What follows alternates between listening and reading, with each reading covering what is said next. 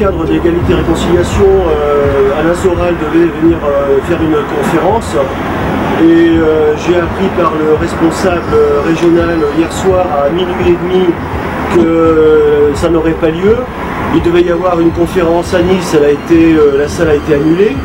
Euh, je crois par euh, le maire euh, de Nice. Puis ensuite, il y avait un repli sur Carros et le propriétaire de la salle de Carros a subi sans doute des intimidations, ce qui fait que ça a été annulé. En dernier recours, dans la nuit de vendredi à samedi, grâce à un camarade de l'association, cette salle avance le Millennium a été dénichée. On a passé un contrat avec une agence d'événementiel. Et cette agence événementielle, à minuit moins le quart, à minuit moins le quart, a été euh, contactée par des personnes qui se présentent comme étant de la police et d'après ce qu'elle m'a dit, euh, peut-être de la BAC, en leur disant qu'en fait il y avait euh, ici Dieudonné et Soral qui allaient venir. Et par conséquent. Le propriétaire il d'être tenu au courant carrément par la police municipale. D'accord. Et il m'a appelé euh, pendant que vous étiez en train de me rappeler, j'étais en ligne avec mon proprio. Il est monté, il est en Espagne, je ne sais pas comment ils ont réussi à le joindre, c'est un mec qui se couche à 8h le soir. Et euh, il vient de m'appeler à l'instant et il m'a dit si vous ouvrez les portes demain à ce parti, euh, je roule le contrat avec vous. pour faute, vous devez me demander un accord. Il est hors de question que ce parti soit dans, dans mes mains. Voilà. Êtes arrivé de toute façon. On est bien d'accord, mais c'est surtout des gens qui n'ont pas beaucoup de. Dire euh, lâche. Voilà. Du coup, voilà, c'est ce que je veux dire. Je suis désolée de. Mais, euh, euh, moi, j'ai pris en taux total avec euh, la police, euh, les partis politiques, là, le maire est dans l'histoire. Donc, c'est qui vient me dire c'est le propriétaire des mers, j'appelle directement le maire de Vence. Euh, je, je, vraiment, je suis désolée, je, je, je, suis obligée de pas vous ouvrir les portes demain, quoi. Je peux pas faire autrement, je peux pas faire autrement, je peux pas faire autrement, je peux pas faire autrement.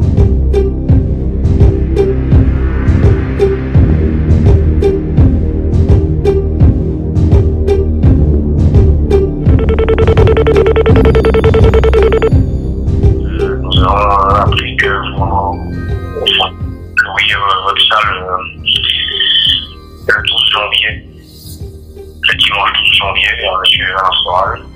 Euh, donc voilà, donc on va venir prévenir que qu'on se rendra nombreux à, l'événement pour empêcher que cette conférence ait lieu. Bonne journée. Pour passer au message suivant, message ignoré, message reçu hier à 8h59. Bah écoute, euh, vous répondez pas. Donc à 14h sera, il soit là, il va être là. Bon, ben, nous aussi on va être là, on va ouvrir la pagaille. Ça va être la fête aussi à Marseille. Donc ça continue, Dieu donné continue, nous on va continuer aussi. On va aller encore plus loin. On va se revoir tout à l'heure. Surtout un très bon dimanche. Salut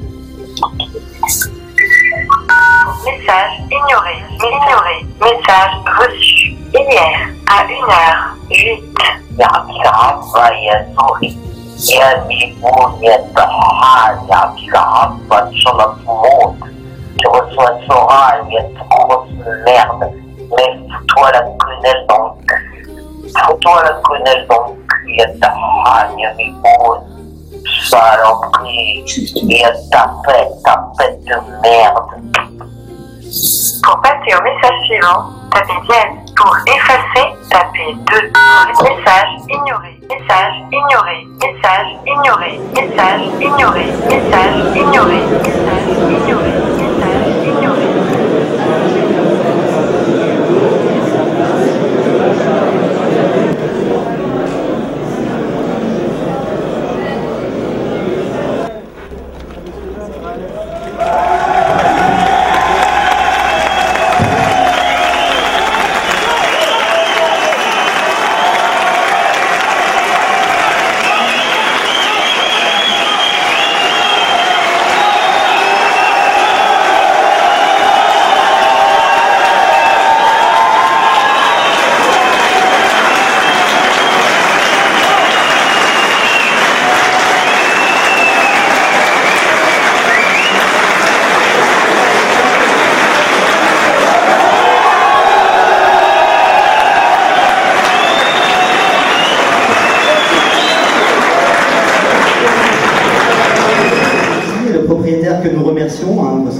Merci beaucoup aux propriétaires.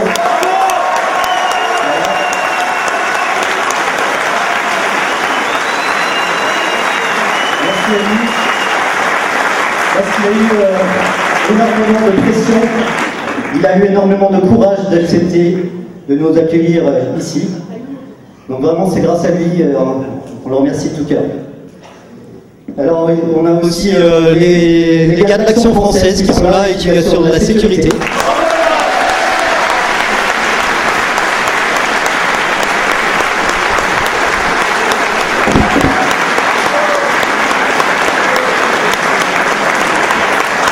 Les filles d'Antigone.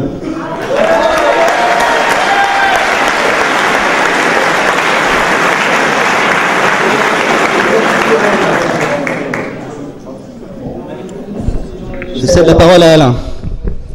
Alors je suis à la fois euh, très heureux et très ému de voir autant de monde dans cette salle. C'est très impressionnant, de, des gens qui viennent écouter quelqu'un qui vient parler de politique et qui paye pour ça. Vous savez que c'est très rare. Normalement, les hommes politiques sont obligés de payer maintenant pour avoir du monde, malgré, euh, malgré les, leurs relais médiatiques, etc. Donc je suis à la fois très heureux et en même temps, je vous le dis aussi, assez inquiet, car vous, vous savez dans quel climat nous sommes en ce moment. Et euh, je fais bien évidemment allusion euh, à l'affaire Dieudonné, qui malheureusement, euh, je le dis, est la démonstration pratique de tout ce que je raconte quand même depuis 2-3 ans et même plus. Et je suis assez, je le dis, euh, pas effrayé, mais euh, étonné d'avoir à ce point la raison, car ceux qui ont une culture politique et ceux qui ont une certaine indépendance d'esprit ont pu constater que là, nous sommes totalement sortis de l'état de droit. Euh, J'ai eu Dieudonné tout à l'heure qui m'a dit que son théâtre était entièrement entouré de pratiquement de militaires. C'est un dispositif qui coûte 250 000 euros par jour et de façon totalement illégale pour que les gens ne puissent plus physiquement approcher du théâtre. C'est et ça n'a ceci hors de tout cadre euh, juridique avec en même temps un Arnaud Klarsfeld, qui, comme vous le savez, est membre du Conseil d'État tout en étant soldat israélien, et à mon avis, euh, quand on regarde son regard euh, sur un plan de la santé mentale et des addictions,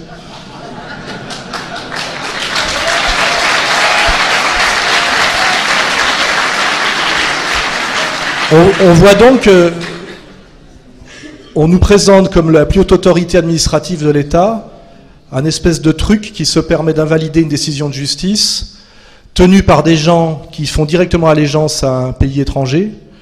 Euh, J'ai beaucoup de témoignages aujourd'hui, c'est un des, je dirais, un des, côtés positifs de tout ce qui se passe, qui prennent conscience que on est sorti effectivement du cadre légal, que la démocratie, la République, pour ceux qui croient encore, est totalement bafouée. Et tout ça, je le rappelle, pour traquer à mort un comique métis franco-camerounais à qui on reproche finalement d'avoir euh, d'avoir fait de l'humour, euh, d'avoir été dans la dérision, puisque que je sache, la quenelle est un geste d'insoumission certes, mais qui ne comporte aucune violence. Hein. Et donc aujourd'hui, nous sommes dans une, alors que nous sommes en France, dans une démocratie laïque, euh, pour chasser, pour hérésie, insoumission, irrévérence. En réalité, voilà, nous sommes euh, nous sommes, euh, on, on, nous menace de prison, moi aussi. Hein, je vais avoir l'humilité de pas trop parler de moi, mais je suis en, comme vous l'avez vu, si je suis pas en première ligne, je suis en deuxième ligne. On nous, on nous menace de prison pour irrévérence envers un pouvoir. Euh, je pense que vous avez identifié, euh, et c'est très euh, étonnant, inquiétant. Et ce qui est très inquiétant aussi, c'est la soumission totale à cette dictature des politiques et des médiatiques, puisque euh, à moins d'aller sur Internet et de voir la réalité un peu sur Internet, notamment quand il y a des sondages express où on voit que 80% des gens sont contre la persécution de Dieudonné, on a une unanimité euh, médiatico-politique qui essaye de nous faire croire en force que euh, Dieudonné serait la résurrection d'Adolf Hitler, en faisant l'impasse sur le fait qu'il n'y a pas de sixième armée, pas de troisième Reich, pas d'invasion de la Pologne, euh, pas de, de, de, bataille de Stalingrad, mais on nous fait croire ça. Hein. Je crois que même euh, sous Amin Dada, on n'osait pas ce genre de truc en Afrique, euh, ça nous faisait rigoler. Là, on est au niveau est au niveau du sacre de Bocassa, enfin des choses comme ça, mais en France. Et c'est effectivement à la fois drôle, à la fois inquiétant, et aussi sans doute prometteur, parce qu'ils pourront pas. Je pense qu'il y a quand même une prise de conscience. Il y a un problème de durée, c'est que je vois pas combien de temps, euh, combien de temps cette mascarade peut durer. Et euh, il y a sans doute aussi euh, l'espoir que, parce que c'est fait en plus par le Parti socialiste, c'est-à-dire par la gauche. C'est ça qui est incroyable, par la gauche antiraciste, euh, etc., etc. C'est pas fait par le Front National. hein. Euh, je pense que tout ça sans doute se paiera aux, élections. C'est la sanction, ça sera, sans doute là. Et l'autre chose qui me rassure, c'est que euh, on voit bien qu'il y a un front commun de la persécution UMPS plus euh, à peu près tout même euh, même Mélenchon en est, hein, etc. Et de l'autre côté, ce qui est très rassurant, si vous avez regardé les vidéos qui circulent sur Internet, c'est que les gens qui soutiennent euh, Dieudonné aujourd'hui sont de tous les bords. On voit d'ailleurs ici, on est dans les quartiers nord de Marseille. Euh, on a l'action française qui est là, les jeunes des quartiers. Euh, euh, on a réussi quelque chose, et ça je le mets un peu au crédit d'égalité-réconciliation, c'est à faire une, euh, finalement une union sacrée des authentiques antiracistes et des authentiques patriotes et des authentiques démocrates.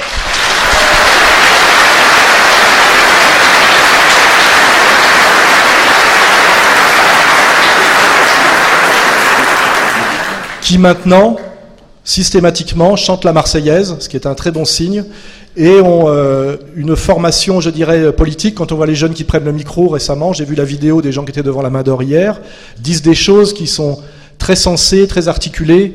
On est, en tout cas, à mon avis, sorti de la ma- manipulation idéologique qu'avait le PS sur les quartiers à travers SOS Racisme, où on poussait ces jeunes des quartiers à cracher sur la France, les Français, et à répéter un baratin de ce qu'on appelle l'antiracisme institutionnel. Euh, on est, à mon avis, sorti de tout ça. Et je pense que c'est parce qu'on est sorti de tout ça, de cette opposition justement d'une d'une France, on va dire blanche, euh, de souche, et d'une France plus récente de branche, on est sorti de cette manipulation, que le pouvoir est inquiet. Car en fait, le pouvoir a peur d'une chose, c'est de l'union sacrée des patriotes et des authentiques démocrates. En fait, on se rend compte qu'il ne règne que sur le, le diviser pour régner, le mensonge, la haine, la vraie haine, hein, c'est-à-dire de, pousser à la violence entre jeunes des quartiers et, euh, je- et français, on va dire, euh, de souche, puisque c'est un mot que le, finalement qui nous est imposé, et qui aujourd'hui sont très inquiets de voir que ça ne marche plus, et ils essayent de recréer de la division, de la violence, avec un, énorme travail de manipulation, ce qui, atteint une énorme obscénité. Euh, et ça, c'est, je ne crois pas que ça pourra durer très très longtemps. hein. Et, quelque chose de très rassurant, évidemment, c'est euh, voilà, des gens qui se sont déplacés malgré euh, les menaces. Alors je, vais insister sur ce qu'a dit notre camarade tout à l'heure. La personne qui nous a noué la salle a été menacée euh, sur lui, ses enfants. La LDJ, dont je ne vais pas vous rappeler ce que c'est,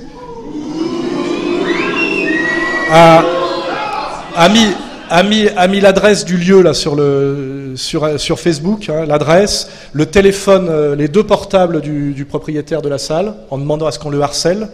Donc je rappelle quand même que nous avons des tout petits groupes ultra-violents qui ne font que du cassage de gueule depuis des années au nom d'un pays étranger qui, comme je le rappelle, pratique une politique qui n'est pas très à gauche, qui met le Front National à l'extrême gauche, sur leur échiquier politique à eux, et qui se, et permettent de casser des gueules en permanence, en étant totalement protégés par l'appareil euh, l'appareil d'État, alors que je le rappelle, pour la LDJ, ils sont interdits en Israël et aux États-Unis comme groupe terroriste, voyez, et qui s'entraînent en France dans des locaux sécurisés par la police. C'est pas moi qui le dis, hein, vous, l'avez vu sur des émissions de grande écoute, etc.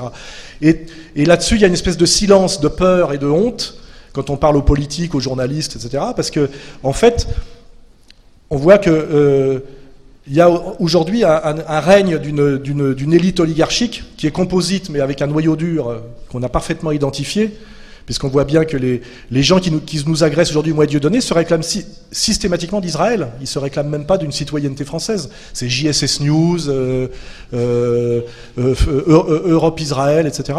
Et ils se réclament directement d'un suprémacisme hein, et d'une vision du monde qui est totalement d'extrême droite avec une arrogance incroyable, et surtout pour ceux qui regardent les, commentaires sur leur site, je pense que c'est intéressant d'y aller, euh, ils nous menacent de mort, ils traitent Dieudonné de négro, euh, ils se sentent intouchables et ils profèrent un discours permanent de haine euh, qui est, à mon avis, un vrai discours d'extrême droite. Et face à ça, nous avons Dieudonné, moi d'autres, je rappelle que je préside une association qui s'appelle Égalité et Réconciliation, hein, et qui prône la réconciliation nationale, parce que je sens venir justement ce chaos organisé qu'il faudra articuler sur la crise économique. hein. Là, j'improvise parce qu'aujourd'hui, les choses bougent vite, et je n'aurais pas dit là, il y a trois jours ce que je dis aujourd'hui. On voit très bien aujourd'hui que nous avons une élite oligarchique totalement traître au peuple et à la nation française, et sur le plan économique et sur le plan euh, géopolitique, et qui joue une, un- un- un espèce de, une stratégie du chaos pour nous dominer et pour nous amener soit vers euh, quelque chose qui ressemble à, à un État, je dirais, policier, à quelque chose qui a à voir avec la guerre civile. Hein, on peut penser à l'effondrement de la Yougoslavie, on peut penser à la question, euh, du Liban, on peut penser récemment aux conséquences pratiques des soi-disant printemps arabes qu'on nous avait vendus. Et pour ceux qui vivent dans ces pays-là, c'est pas vraiment un progrès. hein. Et tout ça pour nous faire passer, en plus des mesures économiques qui nous amènent, elles, vers euh, ce que vit en ce moment euh, le Portugal, l'Espagne et la Grèce. La Grèce est pour moi un exemple très important. hein. Donc on voit bien qu'il y a une espèce de double mâchoire qui nous écrase. C'est euh, une logique économique de gestion de la dette qui consiste simplement à faire pression sur les classes moyennes, à augmenter la TVA, à réduire ce qu'on appelait l'État-providence et les services publics pour payer finalement, boucher les trous euh, du capitalisme spéculatif et bancaire de, Wall Street. Et on voit bien que nos élus, et, nos élus de gauche, mènent une politique qu'ils appellent de rigueur en réalité, qui est uniquement pour, euh, comment dirais-je, pomper de l'argent sur la, la- la classe productive française, que ce soit la classe moyenne et le prolétariat, pour amener de l'argent aux banques, aux banques, c'est-à-dire à Wall Street en gros, euh, dans une pure logique de raquette, hein, on le voit bien. Et ça produit euh, une baisse, comment dirais-je, du niveau de vie des gens qu'on vé- on vérifie tous les jours. Et dans ce contexte-là, de quoi nous parle-t-on? D'antiracisme avec l'affaire Taubira et de danger, de, danger, euh, de- d'antisémitisme avec euh, l'affaire euh, Dieudonné. hein. Et puis moi, je pense que, ouais, je sais pas trop comment il me situe. J'ai regardé le, Nouvel Obs où il y avait une belle, une belle couverture, la haine avec moi, Dieudonné et Zemmour. Je sais pas pourquoi ils avaient mis Zemmour. euh. Je vous expliquerai pourquoi tout à l'heure, vous m'y ferez penser. C'est pour pouvoir continuer à articuler antisémitisme et, racisme. Parce que l'escroquerie sémantique, elle est là. On va, on va, on va développer tout ça. Je vais tâcher de ne pas oublier, hein, dire qu'est-ce qu'ils entendent par antisémitisme, qu'est-ce que c'est que l'antiracisme, et cette, euh, ces, manipulations qui, passent d'abord par la tricherie sur les mots. C'est très important, notamment dans un, travail défensif, parce que je pense que nous sommes proposons que de la formation et de la- de l'articulation conceptuelle. hein, nous ne proposons rien d'autre. Ce qui d'ailleurs inquiète nos ennemis. Ce qui inquiète beaucoup mes, ennemis, c'est que mes, vidéos pédagogiques sur égalité et réconciliation sont très regardées et aident à la formation intellectuelle de, gens euh, qui, qui avant étaient plutôt sous la tutelle de, comment dirais-je, de l'institution et qui les amenaient sur des tas de pseudo-concepts. Je pense que c'est ça qui, qui inquiète, c'est que quand je vois les jeunes aujourd'hui répondre, notamment à BFM TV devant le théâtre de la Main d'Or, ils sont de très bons niveaux. Ils sortent ils ont des réponses très, très bien structurées. Et il me semble, sans être trop mégalomane, que j'y retrouve des petites choses.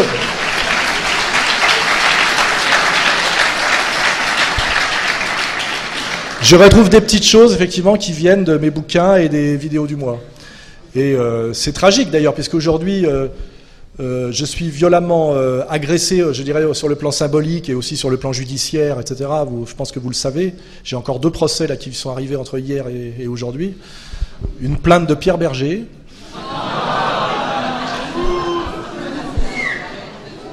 qui a un projet pour les ventres des femmes du tiers-monde et euh, qui se cache pas de sa vision du monde, hein, parce qu'on n'est plus aujourd'hui, ce sont des gens de gauche qui vous disent en gros, je recite la phrase, euh, comme un ouvrier vend ses bras, il est normal qu'une femme vende son ventre. C'est-à-dire que ces gens-là sont dans le libéralisme d'extrême droite, sans aucune euh, pudeur, alors qu'ils sont censés incarner la gauche. C'est ça qui est, on est vraiment dans une inversion totale de toutes les valeurs, qui fait penser vraiment, euh, si on veut faire des des glissements un peu plus religieux à une période satanique. hein. Moi, je n'hésite pas à articuler le, je dirais l'analyse concrète et matérielle sur des choses plus spirituelles.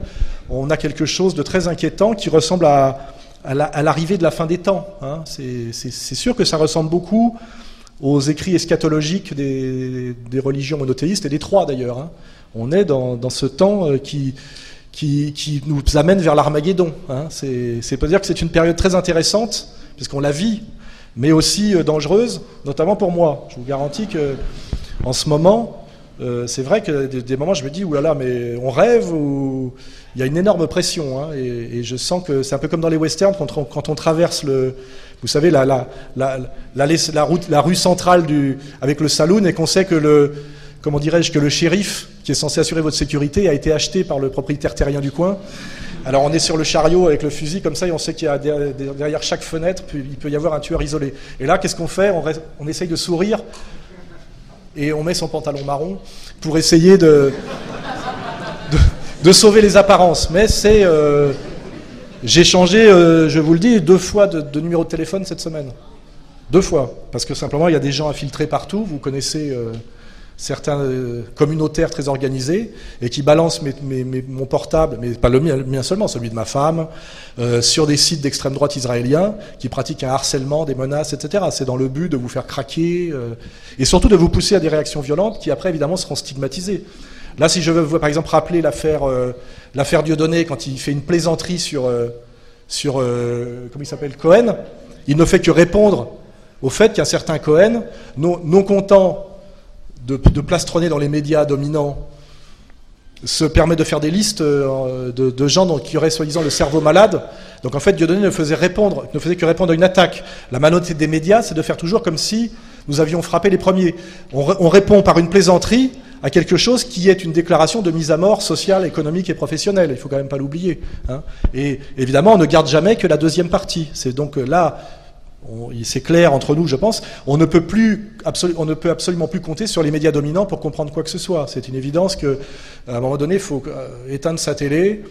Et euh, moi, la dernière, la seule interview correcte que j'ai eue ces derniers jours, que j'ai acceptée parce que le reste, j'ai refusé d'aller à iTélé, euh, c'est à la BBC. Et vous remarquerez que la petite interview que j'ai donnée à la BBC était à peu près correcte. C'est-à-dire que maintenant, pour pouvoir parler sérieusement de la situation française, il faut s'ex- s'exiler et s'expatrier. Bah, euh, Il y a des précédents. hein. Victor Hugo a passé euh, 20 ans, je crois, sur une île anglo-normande euh, quand il y a eu le, le coup d'État de Napoléon III. Bon, bah, on est dans des périodes historiques qui ressemblent à tout ça. Finalement, l'histoire ne s'arrête jamais. Et comme je le dis, les trois quarts des gens qui ont fait quelque chose politiquement dans l'histoire sont passés par la prison, les tentatives d'assassinat, etc. Et euh, euh, sur Dieudonné, je peux vous dire là que euh, ils se sont amusés à filmer sa maison, à donner son adresse, à filmer sur BFM TV, hein, à, filmer l'école où il y a ses enfants. Et il a reçu des menaces de mort sur ses enfants, de kidnapping, de torture, etc. C'est-à-dire qu'il y a une énorme pression qui est couverte entièrement par l'appareil d'État et par Valls. Il faudra s'en souvenir, si un jour celui-là n'est plus ministre. Hein. Faudra se souvenir, pour le faire craquer à tous les niveaux. C'est-à-dire, euh, j'ai eu moi-même la même chose il y a quelques mois. Euh, ma femme recevait des menaces de mort et de viol euh, dans, dans, notre immeuble alors qu'elle est à Bayonne. Vous voyez, il y a ce travail permanent qu'il faut dont vous ayez conscience de déstabilisation, de menaces, en sachant que quand vous allez porter plainte à la police, euh, on refuse de prendre votre plainte, par exemple, ou elle est systématiquement classée sans suite. Moi, j'ai subi deux agressions encore cette année. J'ai demandé une protection policière, on ne m'a même pas répondu. J'ai demandé par le biais de mon avocat, alors que des gens comme Bernard-Henri Lévy ont des, euh, Pierre Berger aussi, ont tous des policiers en permanence avec eux. C'est-à-dire que l'appareil d'État aujourd'hui est à leur service. On est passé d'une espèce d'aristocratie comme ça, où ces gens-là ont, mis à leur disposition l'appareil d'État, et on l'a bien vu d'ailleurs quand, euh, euh, le- comment dirais-je, le, Conseil d'État a cassé le jugement du tribunal, ce qui est complètement illégal, en deux heures, ce qui ne s'est jamais vu, euh, par des gens qui étaient d'ailleurs jugés partis. Vous, le savez quand vous regardez de, quoi est fait le Conseil d'État. On a vu venir plastronner à la télévision à Bernard-Henri Lévy, qui était poudré comme un marquis marquis d'ancien régime et qui a dit bah, euh, en gros c'est bon l'affaire est réglée on n'en entendra plus parler c'est-à-dire nous avons fait le, nous avons fait faire le travail vous voyez et je suis désolé mais même ça sous l'ancien régime en réalité n'était pas possible hein. il y avait quand même des corps intermédiaires il y avait des moyens de défense euh, peut-être sous Louis XIV peut-être mais déjà plus sous Louis XV et absolument pas sous Louis XVI hein. donc on est vraiment là dans quelque chose de dictatorial hein. Et euh, comme j'ai envie de remonter le, le moral à mon camarade Dieudonné, je vais l'appeler là. Et vous allez le saluer.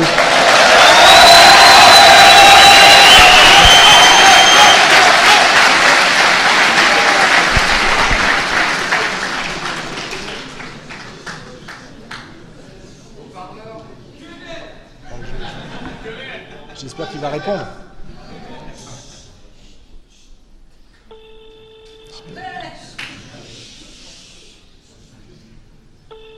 Il m'a dit qu'il allait faire une sieste. mais- Ah, Allô?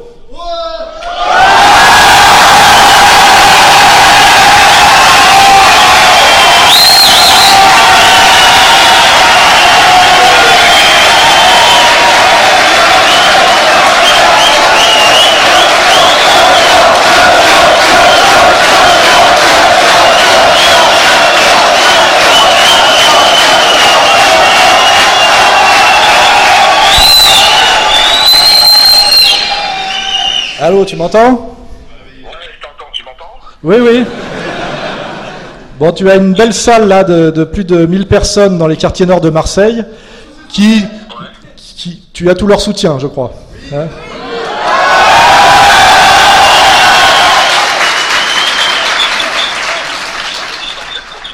Comment Tu les remercies tous, on est debout et la résistance, elle continue.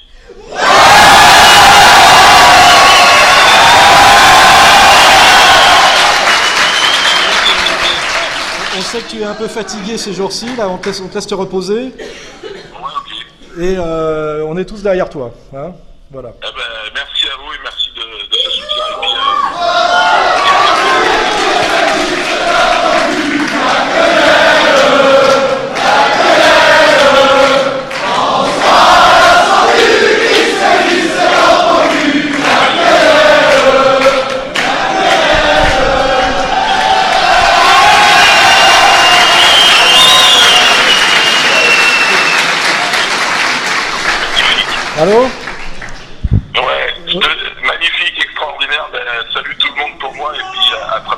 À très bientôt. Repose-toi. Ouais, euh,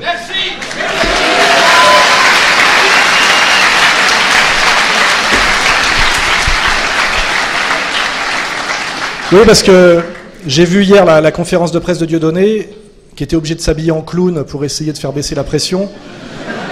C'est- triste, hein Ça me fait m'a rappeler un peu comme quand on obligeait les Noirs à mettre des ceintures, des ceintures de bananes pour avoir le droit de, qu'on arrête de les, chicoter, puisque en fait c'est ça qui s'est passé. Et je vous rappelle, euh, l'émission de Tadei de quelques jours euh, était très intéressante parce que quand Jakubovic, dans un silence d'ailleurs, euh, c'est le seul qui a le droit de parler sans être coupé, on ne sait pas trop pourquoi, vu qu'il représente en réalité pas grand-chose, ou alors on n'a pas tout compris. Quand il a résumé le parcours de Dieudonné, il a en fait tout dit. Dieudonné était quelqu'un qu'ils avaient soutenu pour attaquer les Français de souche en parlant de, la colonisation de façon un peu naïve, comme si vous aviez participé à la colonisation, qui est en général descendant de, de paysans et d'ouvriers. euh, voilà. Et quand à un moment donné il s'est émancipé de cette tutelle, comme l'ont fait d'ailleurs les Noirs américains dans les années 60-70 au moment des, droits civiques, ce qui se passe en ce moment en France ressemble à ce qui s'est passé aux États-Unis il y a 30 ans, hein, et on a souvent du retard par rapport à eux. Euh, le, le- le préféré des antiracistes professionnels est devenu la bête noire. Et Dieudonné a eu un courage incroyable de ne pas se soumettre, contrairement à Jamel Debbouze, euh, euh, contrairement, euh, je crois, je crois qu'il y a Nab récemment qui, c'est pas, pas intéressant. Euh, c'est insignifiant, on va dire. Voilà. Même pour les autres, ils ont dit qu'il était insignifiant. Euh, Dieudonné a tenu pendant plus de dix ans, je crois, hein, euh, en tenant tête, et il a subi un harcèlement, des procès à répétition. Il a tenu, tenu, tenu. Et il a même gagné, ce qui prouve, et qui fait qu'à la fin, je vous dis, ils ont été obligés d'en passer par le, Conseil d'État et, euh, l'appareil, je dirais, policier et quasi militaire, puisque comme je vous le dis, aujourd'hui, son théâtre est physiquement entouré d'un dispositif qui, qui coûte 250 000 euros par jour et qui est totalement illégal. C'est sans précédent dans l'histoire de France, je crois, qu'un théâtre privé de 250 places où joue un comique métis franco-camerounais soit encerclé par la police sous régime socialiste pour l'empêcher de s'exprimer parce qu'il gêne, il gêne pour son insoumission comique, pour son insoumission, hein, il n'y a pas d'acte de violence, pas d'appel à la violence, une communauté qui, je le dis bien parce que je n'amalgame pas tout le monde, représente un sixième de 1% de la population française, c'est-à-dire le CRIF, et qui se réclame totalement de, comment dirais-je, d'un pays étranger qui est Israël, qui est un pays d'apartheid. Hein, euh, euh, pour moi, quand on met bout à bout toute, l'articulation logique, historique et sérieuse, c'est un scandale absolu. Et c'est même euh, euh, époustouflant de malhonnêteté et de scandale. Et malheureusement, on voit vraiment que les gens qui osent passer en force comme ça, avec une arrogance incroyable hein, qu'on a vu s'exprimer par euh, Arnaud Klarsfeld, Finkielkraut, Bernard-Henri Lévy, en plus ils ne se cachent même pas, hein, ils sont tous venus plastronner. Euh, le message qu'ils envoient, c'est on ne peut plus euh, euh, vous avoir par la pleurniche, on ne peut plus vous avoir par euh, le mensonge. Maintenant, vous, vous, subissez parce qu'on a le pouvoir. En fait, le message qui est envoyé, c'est nous avons les moyens de vous botter le cul. C'est tout. C'est tout ce qu'ils disent. Il n'y a plus, a plus rien d'autre comme message, qui est quand même grave. Ce qui est grave, mais qui est intéressant, parce que on est assez proche, je dirais, de la mer des batailles. C'est est-ce qu'on va se soumettre totalement à ce que représente Arnaud Klarsfeld, qui, je vous le rappelle, était encore il n'y a pas longtemps garde frontière dans l'armée israélienne, c'est-à-dire les gens qui sont char chargés de traumatiser et d'humilier les femmes et les enfants euh, au, au, checkpoint. Hein, et que ce type-là dit aujourd'hui dans les médias, euh, on va voir avec Dieudonné s'il nous écrit un mot d'excuse qu'on va lui dicter, on va voir si on le laissera à nouveau exister ou pas. C'est euh, scandaleux. Et j'ai eu, euh, j'ai eu tout à l'heure euh, un journaliste connu au téléphone, je ne vais pas le balancer parce que c'est pas dans mes principes, mais qui m'a dit, qui m'a dit, euh, même nous qui ne sommes pas de ton bord et qui sommes même du bord opposé, ce qui, ce qui, se passe en ce moment nous inquiète. On n'aurait jamais voulu que ça aille jusque là. Et je vous parle de gens qui sont plutôt de, vraiment de l'autre bord. On ne peut pas cautionner ça. Voilà, euh, c'est trop, trop, c'est trop. Ce qui veut dire qu'il y a des, que cette violence de de Manuel Valls, qui est une stratégie aussi politique pour lui, peut être très dangereuse à terme. Hein. Ça peut se retourner, parce qu'il a mis la barre très très haut. Et euh, je ne vois pas comment, comment euh, là il y a un effet, comment dirais-je, de, un effet de, massif qui dure quelques jours, mais après sur le long terme, euh, la France est quand même un état de droit, il y a des hauts fonctionnaires, il y a des gens qui sont attachés à, la séparation des pouvoirs. J'ai été contacté récemment moi par un agrégé de droit public qui m'a dit là je ne peux plus tolérer ça des gens qui sont attachés à ce qu'on appelle la séparation des pouvoirs, à la, France de Montesquieu, euh, à celle même qui remonte à Richelieu, et disent là, on est dans le totalitarisme, on est sorti de l'état de droit, et donc tout ça va avoir un coût. Ce qui veut dire qu'en ce moment, on est un peu, euh, même moi, euh, inquiet parce que c'est, on a un déferlement de violence et de, puissance policière, mais sur la longue durée, je pense que on est un peu un chat, un, une souris qui joue avec un chat. Vous voyez, on pousse le, on pousse le chat finalement à montrer ses griffes.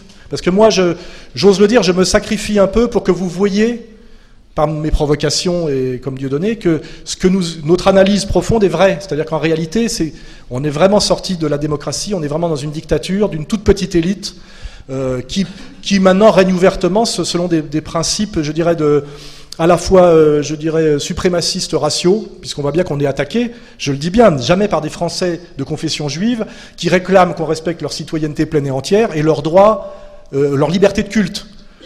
Ces, juifs-là ne posent aucun problème. D'ailleurs, Zemmour, vous avez remarqué, n'est pas monté au créneau, puisqu'il est sur cette ligne-là. Il s'est tenu tout à, fait correctement. D'ailleurs, il s'est retrouvé sur la couverture avec nous du Nouvel Ops. C'est, assez étrange, mais c'est une des explications. On est systématiquement attaqué, menacé, insulté par des gens qui se réclament d'Israël et de, de, de, d'Israël likudzik. Parce que aussi, les Israéliens de gauche, moi je suis l'éditeur de Gilad Atzmon, ils nous soutiennent entièrement. Voilà, donc euh, le piège dans lequel il ne faut pas tomber, ça je vous le dis aussi, parce que les autres sont très malins pour nous attirer dans des pièges. Il n'y a pas de guerre aujourd'hui déclarée entre les supporters de Soral et Dieudonné et les Juifs. C'est une escroquerie.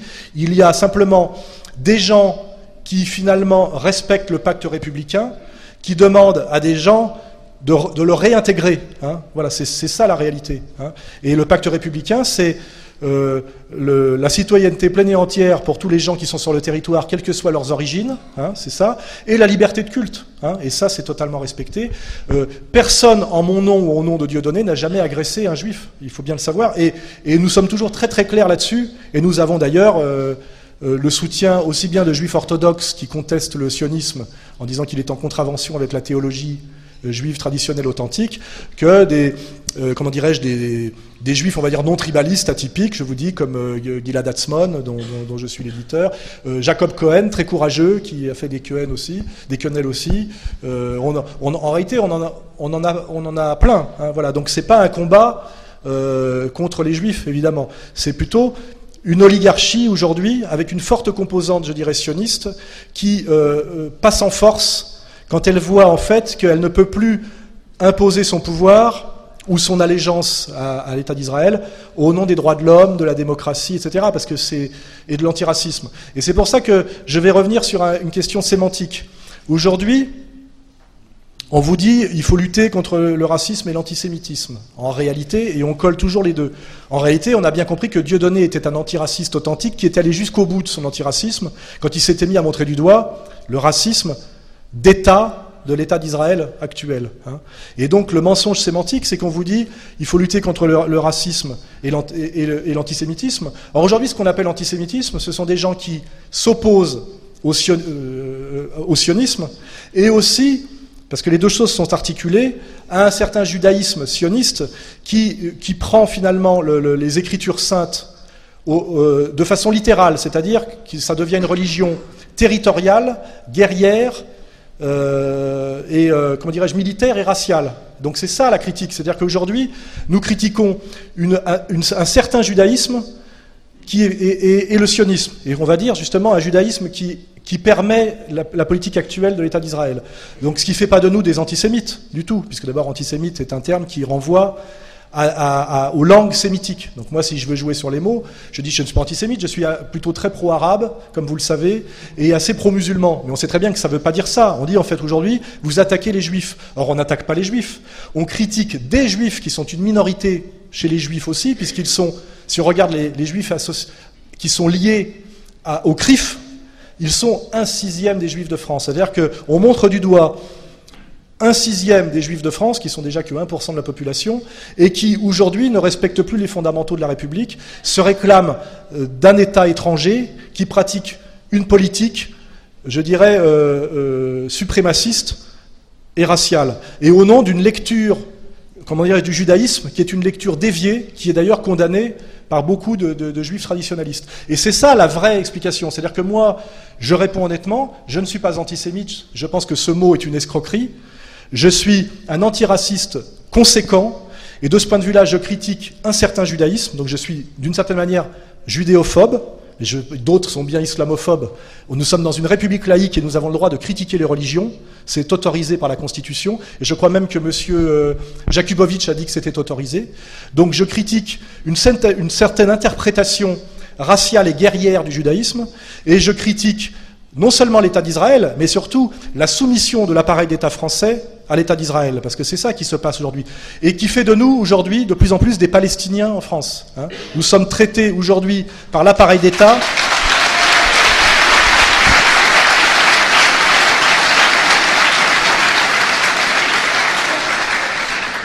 Nous sommes traités aujourd'hui par l'appareil d'État comme des Palestiniens, c'est-à-dire des citoyens de seconde zone, à qui on peut dire tu as fait la quenelle, tu vas aller en prison. Euh, et, sous-entendu, nous sommes la, puissance régnante et c'est indiscutable, c'est fondé, c'est fondé de façon pratiquement théologique. Personne ne, se pose jamais la question, on a le droit de le poser, d'où vient l'omnipotence et l'omnipuissance de Bernard-Henri Lévy pour venir commenter à la télévision euh, euh, la condamnation de Dieudonné? Ces gens-là ne sont pas légitimes. Et si je veux encore aller plus loin, nous avons un monsieur Kuckerman qui organise un, dîner annuel du CRIF où les présidents de la République viennent se prosterner en disant nous ne faisons que passer, vous vous êtes là pour l'éternité, vous avez ordonné, nous avons entendu. C'est en gros le contenu explicite de ce dîner. Et je pose la question qui est monsieur Kuckerman Quelle est sa légitimité? Démocratique et politique. Il est à la tête d'une organisation communautaire. Je vous rappelle que le droit français ne reconnaît pas les communautés, il ne reconnaît que des individus. Hein. Il est à la tête d'une organisation communautaire qui représente un sixième de, sa communauté, qui elle représente 1% de la population, population française, donc il représente un sixième de 1% de la population française.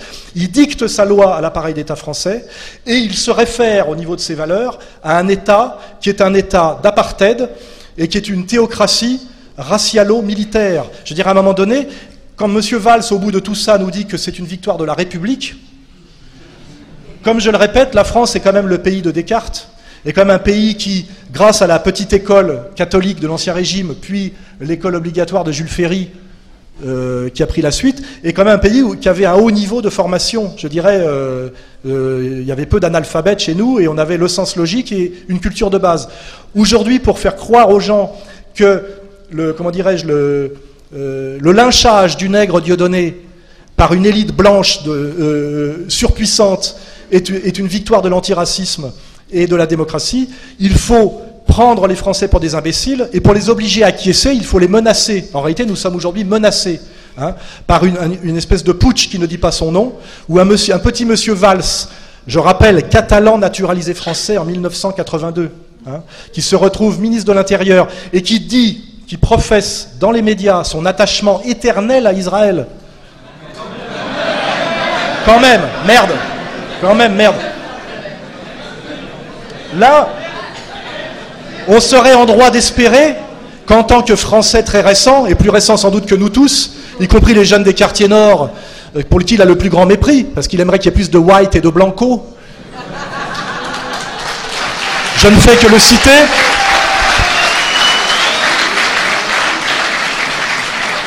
Ce Français très récent, qui est à la tête de la police française et qui se permet de transformer la police française en milice communautaire pour son dessein personnel, euh, je, rappelle à ce monsieur qu'au minimum, il devrait afficher son, attachement à la France, même pas éternel, car personne n'est attaché éternellement à rien ici. Mais on a des gens, effectivement, aujourd'hui, qui sont éternellement attachés à Israël, alors qu'ils sont ministres d'État français et ministres de la police. C'est très grave. Ça ressemble quelque part à un putsch. Hein, euh, voilà. Et ce qui est rassurant, c'est votre présence en témoigne, c'est malgré le matraquage médiatique, la pression policière, la diabolisation, vous qui êtes le peuple de France, hein, il suffit de faire un contre-champ et de filmer. Il n'y a pas de nazis ici, hein, il n'y a pas d'extrême droite ici. Hein. Euh, vous avez en gros compris. Et je pense que c'est ça qui inquiète euh, les gens d'en face. Et là, on est parti sur une espèce de bras de fer étrange.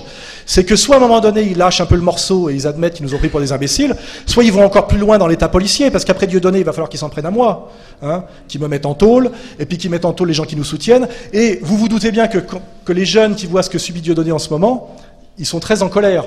Et comme vous avez pu le remarquer, quand M. Valls se déplace quelque part, malgré l'appareil policier, le travail des RG, il se prend quenelle sur quenelle. Hein et, là-dessus, d'ailleurs, je vous le dis, euh, je vous le dis très, très sérieusement, très stratégiquement et très politiquement, il ne faut surtout pas que notre colère totalement légitime se transforme en acte de violence autre que purement symbolique. Je pense que comme il y a eu une mode de l'entartage,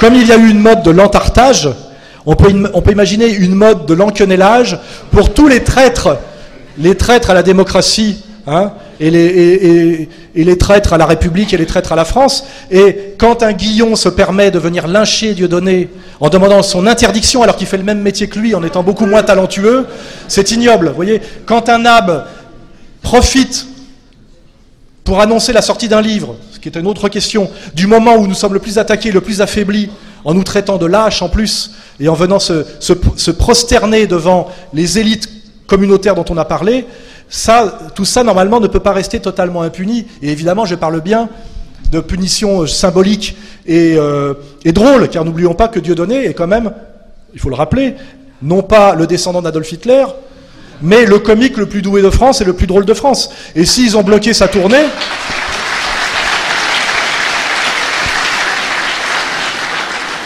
S'ils ont bloqué sa tournée dans un état de panique, c'est-à-dire un coup de force, c'est qu'il y avait 27 dates qui étaient annoncées, où notamment à Nantes, il y avait 6000 personnes qui, attendaient, mais il y avait 9000 demandes de, de réservation. C'est-à-dire qu'il allait faire une tournée triomphale en France, qui allait, à mon avis, faire tout basculer. Et là, la maison mère, la maison mère, qui n'est ni en Iran,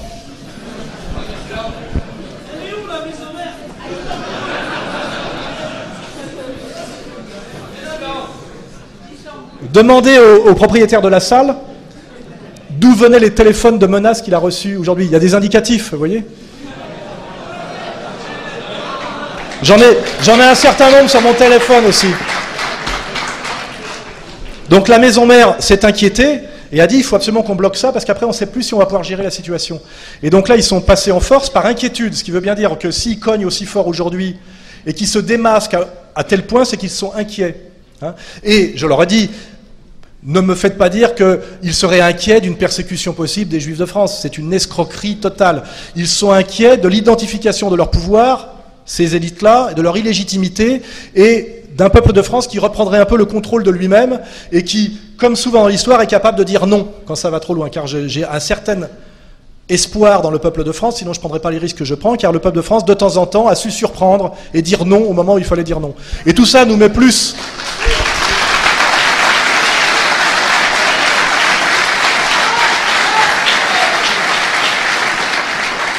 Et cela nous met plus du côté de Jean Moulin et de De Gaulle que de Pétain. Hein, c'est une évidence. Hein.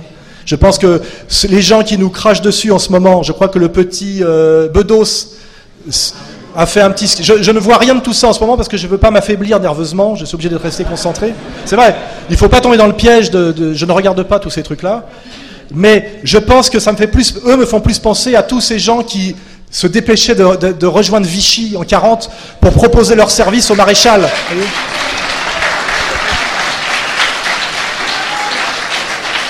Car il me semble, si on a du bon sens, qu'un résistant, c'est quelqu'un qui est en danger face à un pouvoir puissant. C'est pas quelqu'un qui accompagne un pouvoir qui cogne euh, euh, sur des gens faibles et fragiles. Or, il ne me semble pas que moi et Dieudonné incarnions, je ne sais pas, la, puissante armée allemande euh, de la fin des années 30. Hein. nous sommes quand même, moi je suis, je rappelle, un écrivain, un essayiste, hein, j'écris des livres. Dieudonné est un comique. Je rappelle que je suis un, un binational franco-suisse d'ailleurs, on va le rappeler, lui un binational franco-camerounais. Et euh, ce qui inquiète beaucoup le pouvoir, c'est que nous avons opéré une jonction de solidarité et de fraternité qui a entraîné derrière nous, effectivement, cette union sacrée d'une France black blanc beurre qu'on avait pourtant voulu nous imposer.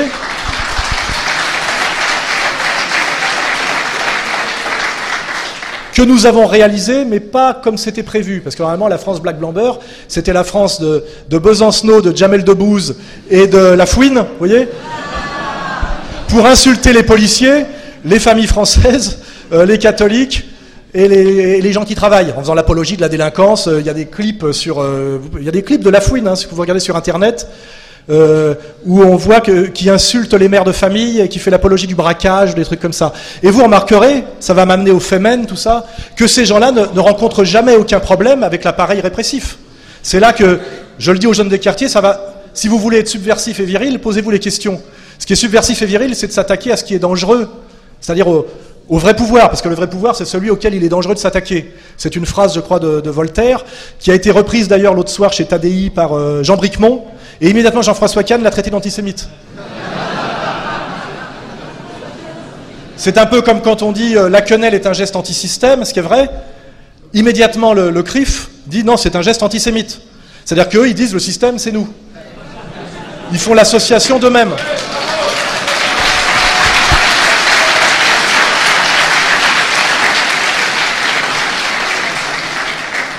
Et d'ailleurs, nous-mêmes ne disons pas ça. On dit oui, vous faites partie du système.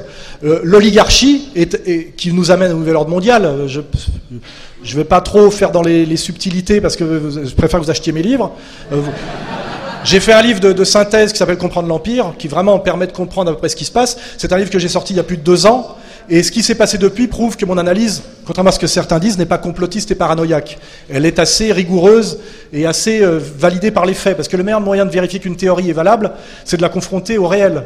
Normalement, un intellectuel, c'est un mot que j'aime pas trop, c'est quelqu'un qui a un coup d'avance, c'est-à-dire quelqu'un qui prévoit, parce qu'il a compris certains fondamentaux et certaines dynamiques, et qui voit ce qui va arriver. Et qu'ayant un coup d'avance sur les choses, il se permet de les annoncer. Après, libre à vous de les accompagner, qu'il y a des gens qui sont très contents du nouvel ordre mondial. Le monsieur à écharpe, là, monsieur Barbier, lui, c'est un gagnant du nouvel ordre mondial, vous voyez Mais les gagnants sont très peu nombreux, c'est ça qu'on voit. Et en général, ils sont sur une vision du monde qui n'est ni la vision, je dirais, euh, démocratique grecque, ni la vision euh, chrétienne catholique, ni, je le dis aussi, la vision musulmane. Hein. C'est en général une vision qui a plutôt à voir avec le, le monde vétérotestamentaire. Donc je disais aux jeunes des quartiers, parce que j'essaye de m'adresser à tout le monde, alors souvent on me reproche de parler trop aux jeunes des quartiers, mais ça c'est ce que j'appelle la parabole de la brebis égarée. On a tellement fait en sorte que les jeunes des quartiers puissent pas s'intégrer, on leur a tellement on a tout fait pour qu'ils aillent dans vers le mauvais chemin, moi, en ayant conscience, je ne fais pas, je me passe pas mon temps à tendre la main aux paysans français qui ont le plus fort taux de suicide, vous le savez en France, avec les policiers, parce que je sais qu'ils ont les fondamentaux. Ce sont des travailleurs élevés dans le respect, euh, qui se lèvent tôt le matin. Euh, Il y a juste à à avoir de, comment dirais-je, à les accompagner fraternellement. Mais une des clés du, salut de la France, puisque la France est menacée dans son intégrité euh, par des, tentatives effectivement de diviser pour régner, de guerre intercommunautaire, de manipulation de voyous, la Fermera, etc., des choses étranges comme ça, de voyous assassins qui vont à la fois en Afghanistan et en, Israël, ce qui demande d'avoir deux passeports, qui ont un agent traitant de la DCRI, euh, etc. Euh, une des comment dirais-je, des, populations françaises qu'il faut aider à s'aider elles-mêmes, c'est sans doute ces jeunes des quartiers qui ont été, je dirais, à la fois très très euh, manipulés sur le plan économique et très manipulés sur le plan idéologique. Hein. On les a relégués dans des quartiers qui s'appellent des banlieues, qui sont des lieux de bannissement, où effectivement ils n'ont pas pu admirer les châteaux de la Loire, mais ils avaient la cité d'Uri Gagarine, donc euh, on peut comprendre que la France éternelle ne leur parle pas beaucoup, ils ne l'ont jamais vue en réalité. On leur a montré, comme Français, des collabos, des racistes, et, des, et, colonialistes. On leur a jamais montré euh, le Grand Condé, Éric Tabarly, euh, euh, De Gaulle, etc. Donc, effectivement, on a des, gens qui sont pleins d'énergie, et qui sont d'ailleurs beaucoup derrière Dieudonné et derrière moi, et, et dont le système s'est servi pour créer du chaos en France. Et ce chaos d'ailleurs se retournant contre eux, parce que je le dis finalement, quand on connaît l'analyse des classes dangereuses telles que le fait Marx, les classes dangereuses sont en réalité surtout dangereuses pour elles-mêmes. Hein. Vous le vérifiez, il suffit de regarder un jeune qui a un certain vécu. À 20 ans, il se prend pour euh, euh, Scarface, hein, Tony Montana. Et après, après 5 ans de prison, on le retrouve gardien de parking à 30 ans ou euh, surveillant de supérette.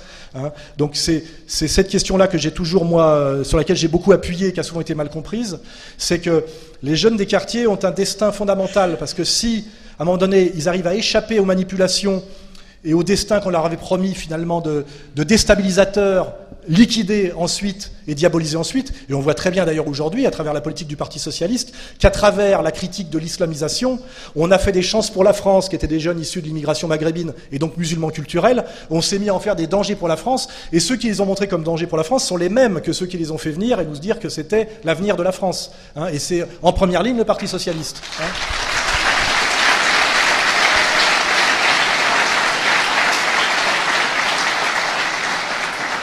Et, comme par hasard, Valls est en première ligne dans ce double langage, hein, évidemment. Hein.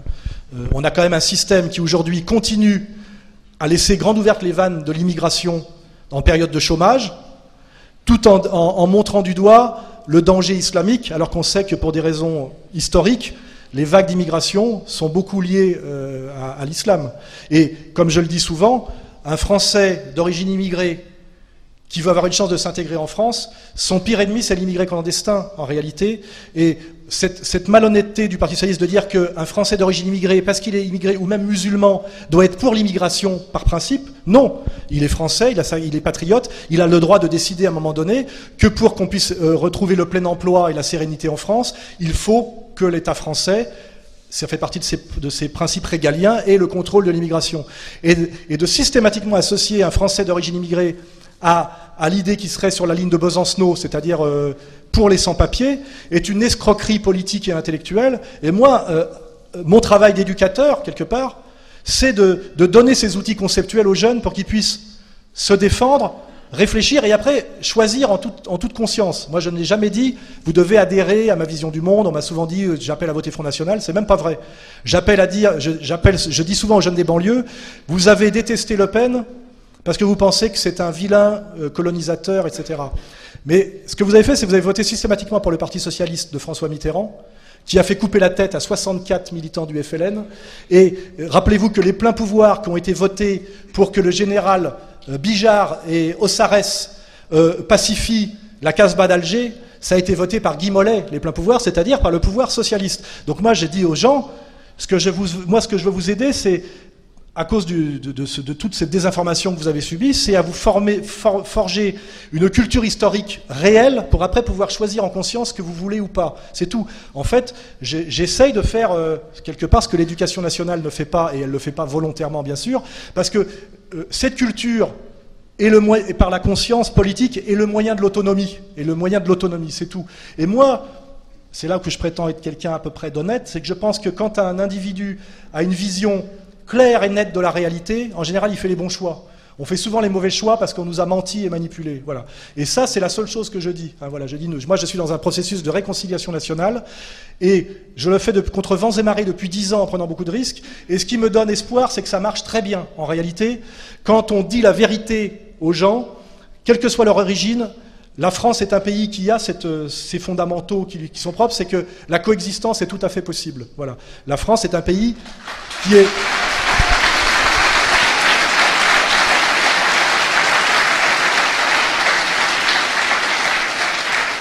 La France est un pays qui, dans ses fondamentaux, parce que c'est un pays égalitaire au niveau de la structure familiale, c'est un pays qui, dans sa géographie, est tourné vers l'Europe, mais aussi vers la Méditerranée. Hein, il ne faut pas oublier, euh, Marseille est la porte de l'Orient. On ne peut pas s'étonner qu'à Marseille, il y ait des gens d'origine maghrébine, alors que ça fait 2000 ans qu'il y a des échanges avec la Méditerranée. Vous voyez alors évidemment, moi, quand je vois des, des problèmes d'islam au Danemark, là, je dis c'est bizarre. Mais en France, bon, ben, il y a une tradition. Moi, mon travail, c'est toujours ça, c'est de dire euh, euh, aux identitaires alsaciens. Euh, en Alsace, ça vous agace sans doute qu'il y ait d'un seul coup trop de musulmans parce que ça n'a rien à voir avec votre histoire.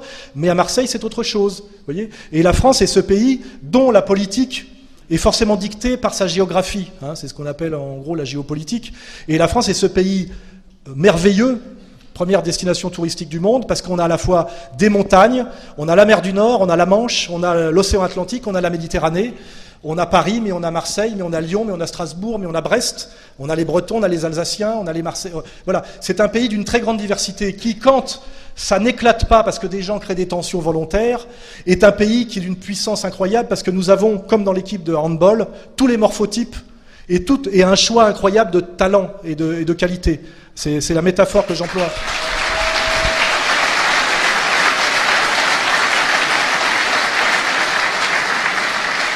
Et, moi, ma, politique, c'est de dire, il y a, une jeunesse de France qui est reléguée, qui est maintenue euh, en dehors par le chichon et le RSA, etc., qui sont souvent des gens qui ont une énorme énergie, une énorme force vitale et une grande intelligence, qui est l'intelligence de terrain, parce que moi j'ai cette double culture de la rue et du livre, et j'ai toujours beaucoup respecté, parce que j'en suis aussi, cette vivacité d'esprit des gens de terrain, qui souvent, on, a les couillons lettrés, comme Nab d'ailleurs, bon exemple, qui, finalement a trop lu, trop jeune et a pas assez vécu, et puis il y a cette vivacité d'esprit du jeune, vous voyez, qui est d'ailleurs, mais d'où vient ma, je dirais, ma certaine aisance dialectique. Moi j'ai appris à penser dans les bistrots.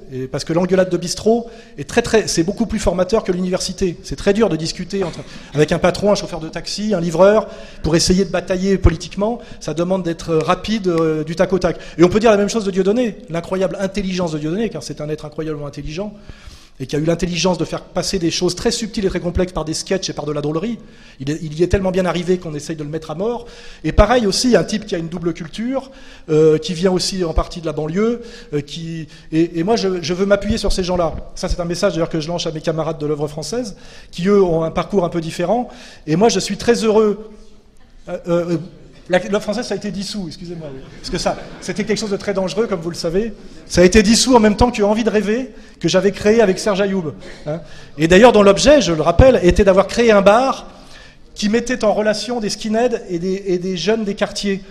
Et euh, ça marchait tellement bien que j'ai arrêté. Parce qu'on se dit, ça n'a pas besoin de, finalement de faire l'effort. Il n'y a jamais eu une seule bagarre. En fait, les types se reconnaissaient sur quoi? Sur une certaine virilité, sur euh, certains fondamentaux qui finalement fait que un jeune ici, on va dire, on va dire issu de l'action française, un jeune ici du quartier, ont beaucoup plus de facilité finalement à dialoguer s'il n'y a pas d'intermédiaire pervers que, les mêmes avec un bobo euh, qui vote écologiste au premier tour et parti socialiste au deuxième. Voyez?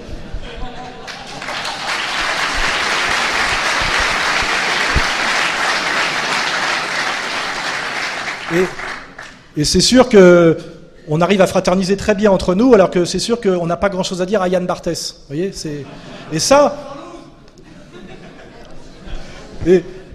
et, ça c'est aussi ce qui inquiète l'adversaire, c'est que l'adversaire qui est un... Ce sont des sociologues, mais des sociologues du mal, ils se servent de leur culture sociologique pour pratiquer un divisé pour régner permanent.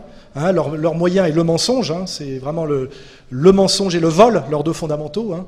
Euh, ils ont très bien compris que ça pouvait marcher. C'est pour ça qu'ils ne veulent pas nous laisser, aucune chance en réalité, hein, parce qu'ils savent que plus le temps passe, plus on va y arriver. C'est ça. Alors là, il y a cette énorme offensive en ce moment, mais euh, je vous dis, D'abord, comme dirait l'autre, Inch'Allah, j'en sais rien, on verra. Aide-toi Dieu t'aidera, aide-toi Dieu t'aidera, on dit aussi chez nous. Euh, c'est évident que de toute façon, si j'ai raison, ça va être dangereux, c'est ça, parce que sinon c'est que j'avais fantasmé ou que j'étais dans la paranoïa. Mais on n'est pas sûr de perdre, c'est ça que je dis.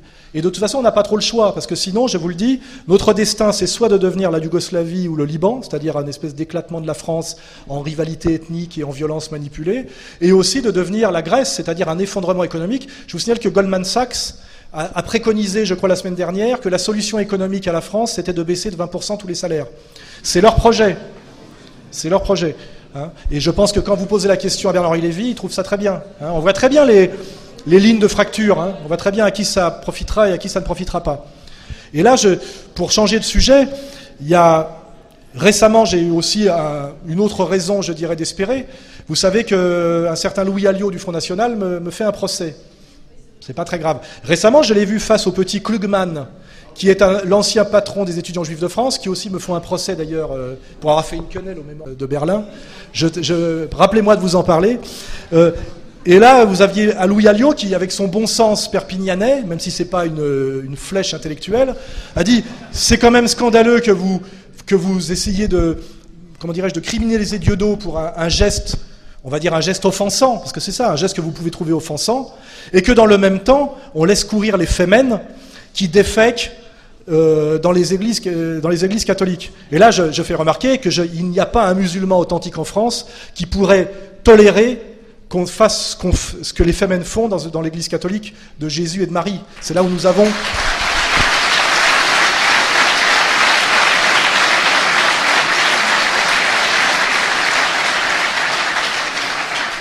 C'est là où il existe bien ce que j'appelle moi un front de la foi, c'est-à-dire que quand on voit comment aujourd'hui peuvent marcher certaines fraternités. On voit bien que le catholique authentique et le musulman authentique sont des religions qui peuvent se rapprocher notamment sur leur commune critique de l'usure, comme le bras armé de Satan sur terre. Hein, c'est quand même c'est fondamental dans ces deux religions. Sur leur respect commun de Jésus, Issa et de Marie, et de l'autre côté, euh, on va dire le, monde vétérotestamentaire, c'est-à-dire le, monde judéo-protestant. Et quand je dis protestant, je veux dire cette, cette filière qui va du puritanisme anglais pour aller vers l'évangélisme américain, et qui sont deux religions qui ont validé l'usure, hein, euh, et qui euh, sont sur une, idée d'inégalité fondamentale, hein, de, de, prédestination, etc. On voit bien aujourd'hui que si on est théologien honnête, on voit qu'il y a un front de la foi de résistance qui serait les religions dites euh, pour moi, qui ont à voir avec la démocratie authentique et qui serait cette articulation de la, vraie chrétienté et du véritable islam. Et quand je parle de vraie chrétienté, je parle du catholicisme et de l'orthodoxie. Hein, euh, je, ne mets pas dans ce paquet-là le protestantisme contemporain. Et de l'autre côté, l'islam authentique. Et quand je parle d'islam authentique, je m'appuie surtout moi sur les travaux de Sheikh Imram Hossein, qui qui je trouve assez sérieux. Et là, on voit bien qu'il y a une fraternité possible sur ce rejet de l'usure, c'est-à-dire du vol organisé, du vol du travail de l'autre, qui est la voie de l'immoralité et de la domination satanique. Hein. Et on voit bien que si on analyse en termes économiques on voit bien qu'il faut qu'il y ait une solidarité du prolétariat et des classes moyennes et une main tendue au sous-prolétariat marginalisé pour sauver le pays. Et ça donne les petits entrepreneurs, euh, les salariés, les ouvriers et aussi certains chômeurs qui aimeraient trouver du travail.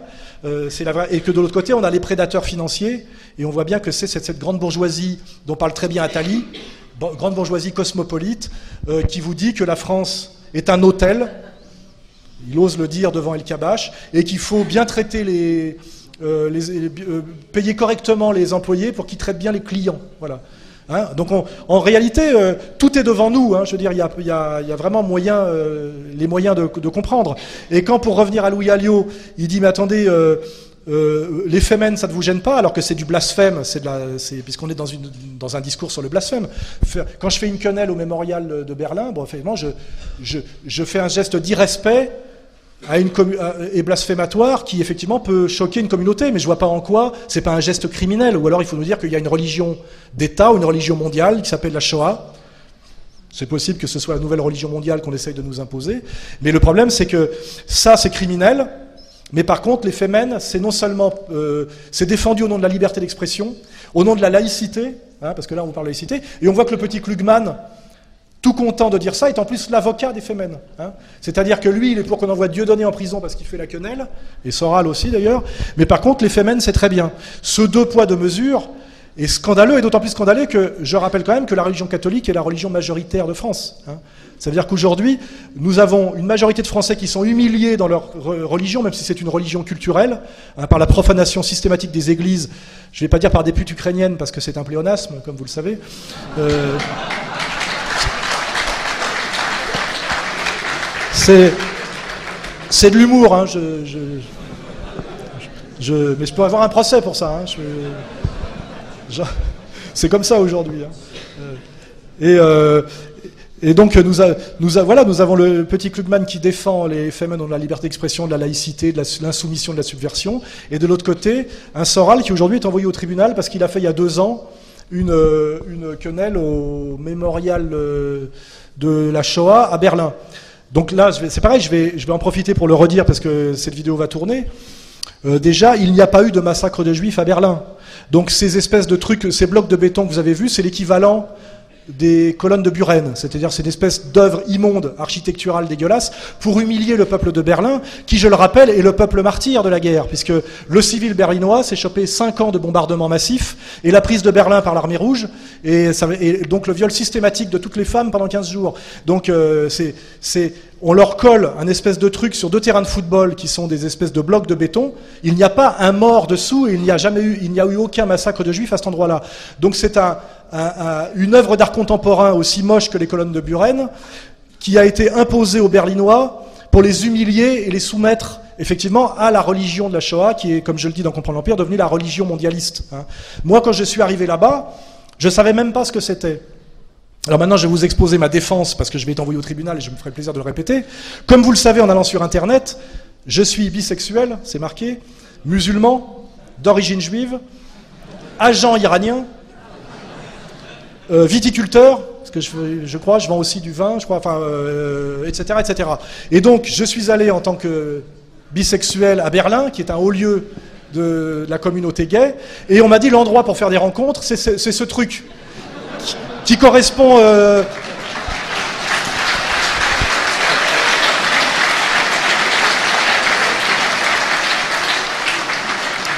et qui correspond à ce que pour les, homosexuels, parce que nous ne sommes pas homophobes, correspond à ce qu'on appelle les tasses. Dans le temps, les gens se retrouvaient autour des pissotières. Donc c'est une espèce de pissotière géante où les homosexuels de, toute l'Europe se retrouvent, et vous pouvez vérifier qu'il y a des tas de photos d'homosexuels qui sont faites dans, ce lieu-là, avec leur nom, euh, deux, trois détails techniques, etc. Et, et moi j'y suis allé, et, j'ai fait ce geste, qui est le geste du fist fucking, vous le savez. Parce qu'à l'époque, il y a deux ans, euh, Monsieur Kuckerman n'avait pas décrété que c'était un signe nazi inversé. Hein voilà, donc, donc normalement, si je vais au tribunal, je dirais je trouve cette homophobie un peu dégueulasse.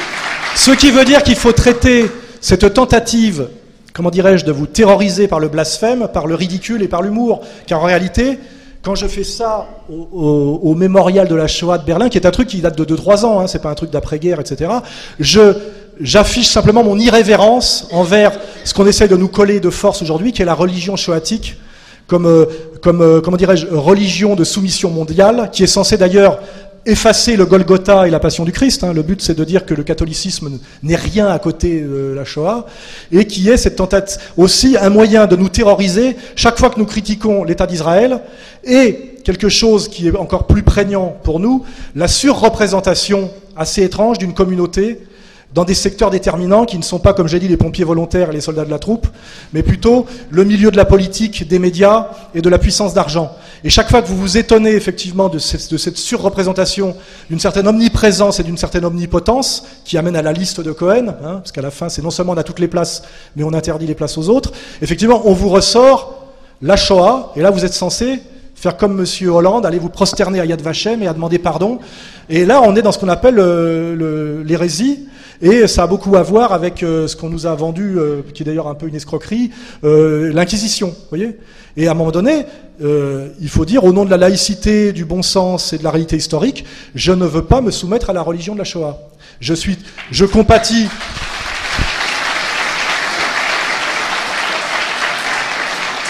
Je suis très compatissant pour la souffrance des Juifs d'Europe qui ont beaucoup souffert dans une guerre, je vous rappelle, qui s'est passée essentiellement en Europe centrale et qui a fait 50 millions de morts, dont 550 000 Français d'ailleurs. Je suis très compatissant et, je respecte leur douleur, mais l'instrumentalisation par d'autres de cette souffrance-là pour essayer d'en faire une arme de terreur morale plus une arme de terreur juridique par la loi Guesso pour faire taire quiconque critiquerait soit l'État d'Israël, puisqu'on essaye effectivement de transformer la critique du sionisme aujourd'hui en antisémitisme, on voit bien qu'il y a ce glissement progressif, ou quiconque se permet de s'agacer de la liste de Cohen, nous devons résister à cette manipulation. Et là, c'est toujours pareil. Euh, prendre conscience des armes, euh, des armes intellectuelles des autres, parler toujours d'antisémitisme alors qu'en fait il s'agit au mieux de judéophobie ou de judéocriticisme qui est autorisé par la loi. Je l'avoue, je suis antisioniste et judéocritique. Oui. Et même peut-être même judéophobe euh, si on veut. J'ai le droit. Voilà. Et je le revendiquerai droit dans mes bottes devant un tribunal.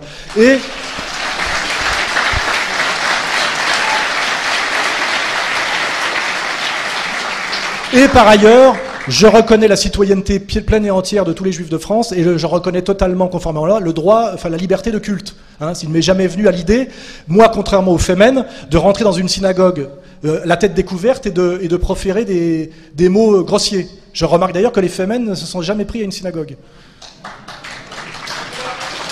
Peut-être que là, M. Klugman les trouverait moins subversives, moins laïques et moins progressistes. C'est une bonne question à lui poser, vous voyez. Mais tout ça nous permet de comprendre euh, la réalité. Hein. Voilà. Donc, euh, je crois que j'ai fait à peu près le, tour de la question. Alors après, c'est effectivement, euh, on a à peu près tous compris tout ça. Moi, je donne, je donne un peu les armes intellectuelles pour pouvoir répondre, parce que on est terrorisé hein, par les journalistes qui disent alors antisémite. Et en gros, quand on entend ça, c'est un peu comme avant quand vous, je sais pas, euh, il y a facho aussi, ouais, on a facho effectivement, euh, et on est censé être terrorisé, demander pardon et euh, combien je dois et à qui je dois payer, vous voyez Et non, à un moment donné, il faut, il faut droit dans ses bottes, rappeler les fondamentaux. la nation française ne reconnaît que des individus et aucun, aucun corps intermédiaire entre l'individu et l'État. Donc les communautés n'existent pas, dans la, loi française. Hein. Donc quand il y a quelqu'un qui dit au nom de la communauté juive, je dis non, vous êtes un citoyen français de confession juive, il dit non, je suis laïque, je suis pas religieux. Mais je lui dis alors en quoi êtes-vous juif puisque vous n'êtes pas religieux? Euh, euh, Je suis de. Finkielkraut le dit ouvertement, je suis du peuple juif. Là, je crois que vous étiez du peuple de France. À un moment donné, il faut quand même rappeler les fondamentaux. Hein. Les types, à un moment donné, se disent je suis d'un peuple qui n'est pas le peuple de France, je me réclame d'un pays étranger, et quiconque critique la manière dont finalement euh, j'ai trahi le pacte républicain, hein, parce que c'est ça, il vous traite d'antisémite et il vous envoie au tribunal. Et vous êtes censé être condamné par la République française. À un moment donné, il y a des dysfonctionnements insupportables.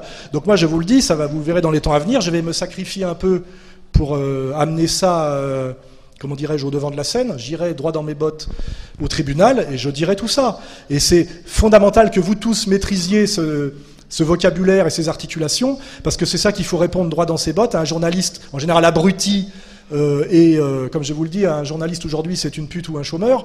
Donc, euh, je le sais moi-même, je viens du journalisme, hein, j'en ai fait pendant des années et des années. Quand on voit la, bêtise des questionnements des journalistes aujourd'hui, il faut à un moment donné répondre euh, euh, froidement et calmement, comme je le fais en ce moment. Il n'y a aucune raison de se laisser terroriser. Je rappelle que moi, Dieudonné, sommes, sommes nés 20 ans après la guerre. Hein, donc, je rappelle que dans le, monde laïque contemporain, il n'y a pas de responsabilité collective et transmissible. Hein. Ça, c'est le monde de la vendetta. Vous savez, c'est le monde, tribal. Hein. C'est-à-dire que vous n'êtes pas responsable de ce qu'ont fait des gens il y a 50 ans, sous prétexte que vous êtes de la même nation qu'eux. Et euh, on n'a pas le droit de punir le cousin euh, ou le petit-fils de quelqu'un pour ce qu'il a fait. Qui aujourd'hui, euh, quand on voit Arnaud Klarsfeld dirige une association des fils et petits-fils de déportés. C'est-à-dire qu'il se réclame d'une souffrance qui n'est pas la sienne. Ça n'existe pas dans nos valeurs à nous, vous voyez hein Ça, c'est le monde tribal, c'est le monde pré-universaliste et pré-moderne. Hein Donc on a tous ces mensonges sémantiques, tous ces mensonges intellectuels qu'il faut absolument réarticuler. Pour nous, on rappelle simplement ce qu'est euh, la République française, le droit français, la Constitution française, etc., etc. Et euh, nous devons tous le faire calmement, avec un peu d'humour en plus, parce que euh, c'est tellement triste et ridicule qu'autant en rire et de manière, euh, je dirais, effecti- effectivement solidaire, hein, qui est aussi une des questions euh, que j'ai pas encore abordées, qui à l'époque, il y avait toujours les antisionistes d'extrême gauche, qui détestaient soi-disant les antisionistes qui, qui stigmatisaient l'extrême droite, donc en même temps qu'ils étaient pro-palestiniens, ils étaient encore antifascistes, etc., ce qui fait que dans ce diviser pour régner, euh, tous les combats s'annulaient eux-mêmes. Aujourd'hui, je pense que l'heure est suffisamment grave pour qu'il y ait une union sacrée, sur des fondamentaux que nous partageons tous, car je, moi je prétends que l'accusation d'extrême droite est, une injure, est une escroquerie. hein. Je ne vois pas pourquoi on traiterait Marine Le Pen d'extrême droite. Euh, et en disant, d'ailleurs, nos adversaires disent parce qu'elle est la fille de son père. Donc c'est la transmission héréditaire du contenu idéologique. Tout ça, c'est du racialisme. hein. De prétendre qu'on peut transmettre par le sang un contenu intellectuel, c'est la définition même du racisme. hein. C'est comme quand un, petit type du bétard, qui en général euh, vend des jeans dans le sentier, vous dit « Moi, je suis du peuple de Einstein », je dis « Ouais, mais toi, t'as un QI de 80 ». Tu vois ce que je veux dire Euh, Et ce type prétend en gros qu'il a en lui le, génie- d'Einstein parce que il serait juif séfarade. Il se trouve que l'autre plus est un ashkénaze de culture allemande. Mais enfin voilà, il faut à un moment donné remettre tous ces escrocs et ces abrutis à leur place, non pas au nom d'Adolf Hitler, mais au nom de- des principes de la République française, de la démocratie et de l'antiracisme authentique. C'est tout le travail qu'on doit faire, c'est tout. Et euh, ne pas se laisser terroriser. Pour ça, je vous le dis, nous sommes les plus nombreux en réalité. hein. La petite oligarchie qui nous, méprise et nous martyrise en ce moment, ils ont la main sur l'appareil d'État, mais ils sont très très peu nombreux, très illégitimes et très peu respectables. il suffit de les regarder. hein, euh. Et l'appareil policier qui leur obéit, prenant conscience qu'ils font un travail qui n'est pas un travail de maintien de l'ordre républicain, mais un travail finalement de, milice communautaire, et qu'on on a donc détourné leur mission, commencent à s'agacer de plus en plus. C'est pas pour rien que dans mes vidéos du mois, je vous montre euh, des maillots de policiers, de pompiers, de militaires, etc. Ils en ont marre de faire le tapin pour des gens qui ont usurpé le pouvoir. Et ça, c'est une arme que nous avons. C'est que euh, si je regarde ce qui se passe un peu en Italie en ce moment, on voit à un moment donné, on envoie l'équivalent des CRS italiens sur les manifestants, et à un moment donné, ils enlèvent leur casque. Et n'oubliez pas que le virage révolutionnaire, c'est au moment où la petite élite oligarchique, retranchée dans son château, demande euh, à l'armée de tirer sur la foule, et que l'armée fraternise avec la foule. À ce moment-là, la petite élite oligarchique a cinq minutes pour faire ses bagages. hein. Voilà. Et...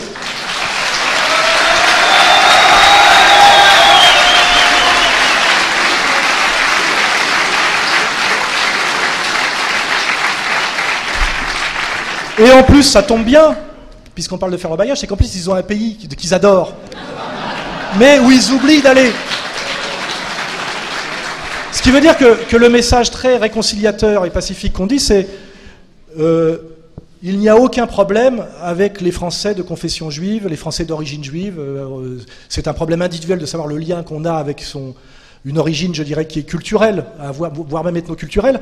Mais ceux qui pensent qu'ils sont le, euh, le peuple élu, que ça se transmet par le sang de la mer, et que, comme il est écrit dans leur lecture euh, littéraliste de la Torah, leur destin est de soumettre les nations du monde pour nous, réduire en esclavage, car c'est les contenus objectifs de la- de- de- de- de l'Ancien Testament, ce- et qu'ils le feront par le mensonge et le vol, comme ce qui est le contenu objectif du Talmud, ces gens-là, je leur dis, faites votre alia. Il y a un pays, effectivement, qui applique cette vision du monde, c'est Israël. Partez en Israël, il paraît qu'il manque de bras là-bas pour martyriser les Palestiniens. Mais arrêtez de nous faire chier en France, car en France, nous sommes immensément majoritaires et nous ne sommes pas totalement des lavettes et des soumis. hein. On est gentils, mais à un moment donné, trop c'est trop. Voilà. Donc ce message, il est là, et, je pense que ce message est compris par tout le monde. hein. Ceux qui, qui ont cette vision racialo, théologico-militaire, ils ont un pays de leur rêve dont ils ont, qu'ils ont à la bouche toute la journée d'ailleurs, euh, qu'ils y aillent. Et là, moi, je, je dis presque respect. Vous voyez, vous mettez vos, actes au bout de vos idées. Mais passez, le- passez leur temps comme ils le font avec moi, là, la LDJ, qui me menace en- quotidiennement de me ratonner sous prétexte que je ne me soumets pas à leur vision suprémaciste raciale dans mon propre pays et prétendent en plus, quand ça tourne mal pour eux, aller se réfugier derrière les policiers et demander la protection de la police française, parce que c'est à peu près ça qu'ils font. Vous avez vu récemment au tribunal. hein. Je dis là, c'est trop, c'est trop.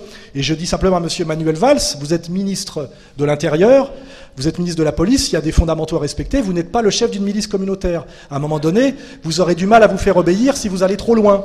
Voilà. Et ça, là-dessus, il faut être intransigeant et, rassurer, je le dis absolument, les Français d'origine juive, de confession juive, il n'y a aucun problème. Euh, mon, dentiste Naon, j'en suis très content et je compte pas le quitter, vous voyez. Et d'ailleurs, il m'a jamais traité de nazi euh, en me soignant les molaires. Vous voyez, en réalité, il n'y a pas de violence. Euh, on, le, voit quand on connaît le terrain.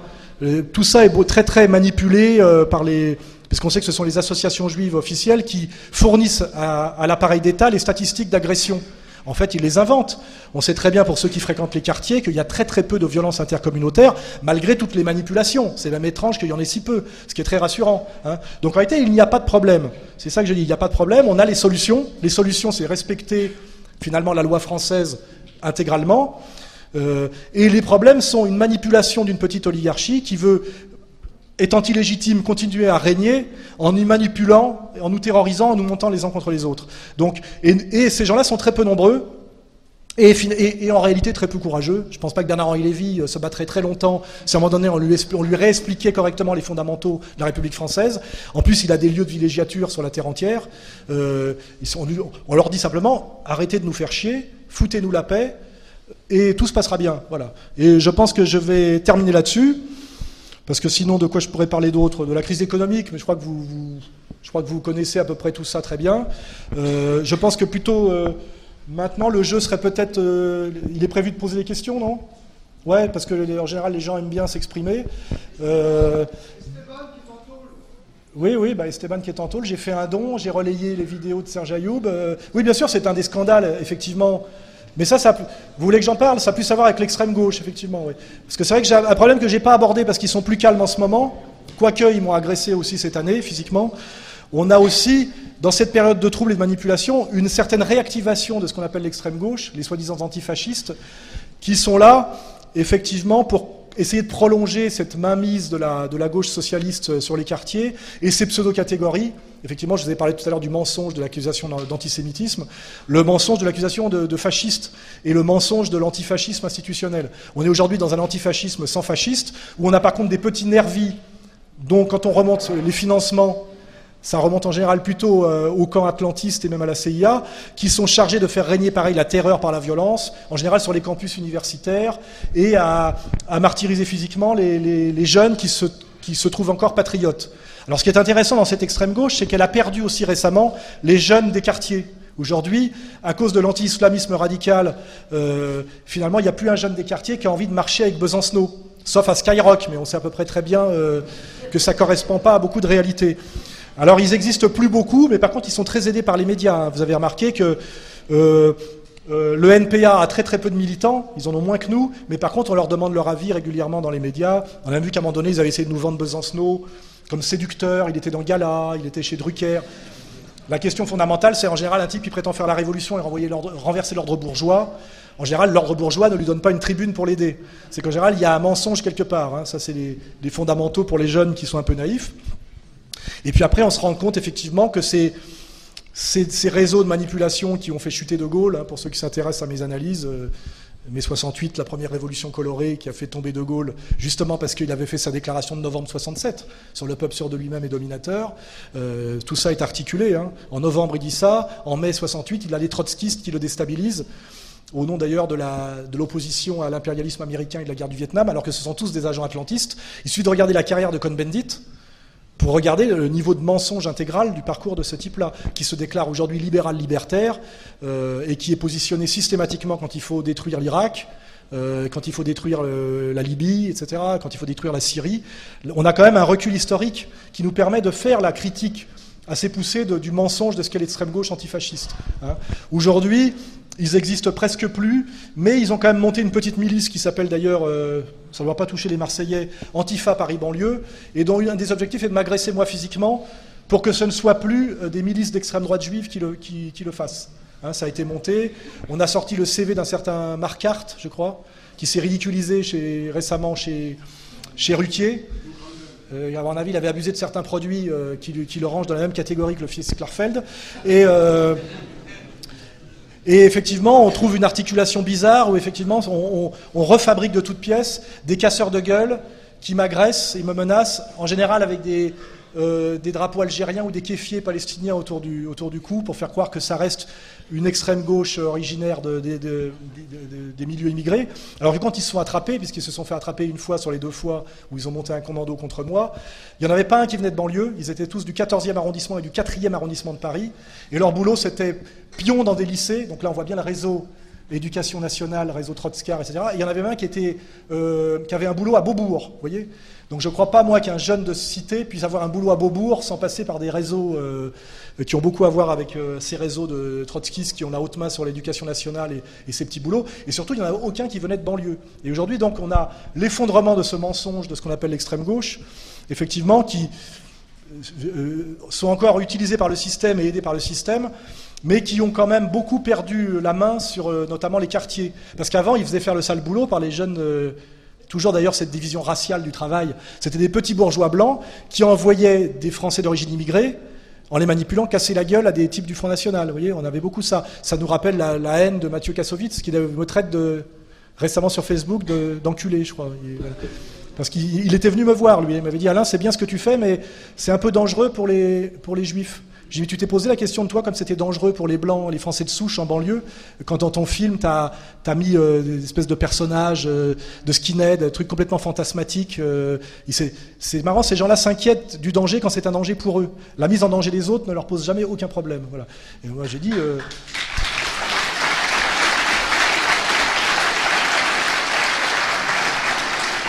J'ai dit, moi, je ne mets en danger personne, j'essaie de produire une analyse rigoureuse. Je fais un travail de sociologue. Euh, voilà, donc libre à toi de, te joindre à nous. Et en fait, ce qui agaçait ces jeunes-là, toujours issus d'une certaine communauté d'ailleurs, c'est qu'ils avaient perdu le contrôle de la jeunesse des banlieues. Et d'ailleurs, c'est comme, je vais faire une petite, petite aparté, aujourd'hui je me fais traiter de maître à penser de Dieudonné. Ce qui est marrant, c'est que ces gens qui disent ça sont tellement racistes, qu'ils se disent si c'est plus nous qui avons la, haute, le contrôle sur le nègre, c'est forcément quelqu'un d'autre. C'est-à-dire que l'idée que Dieudonné puisse penser par lui-même,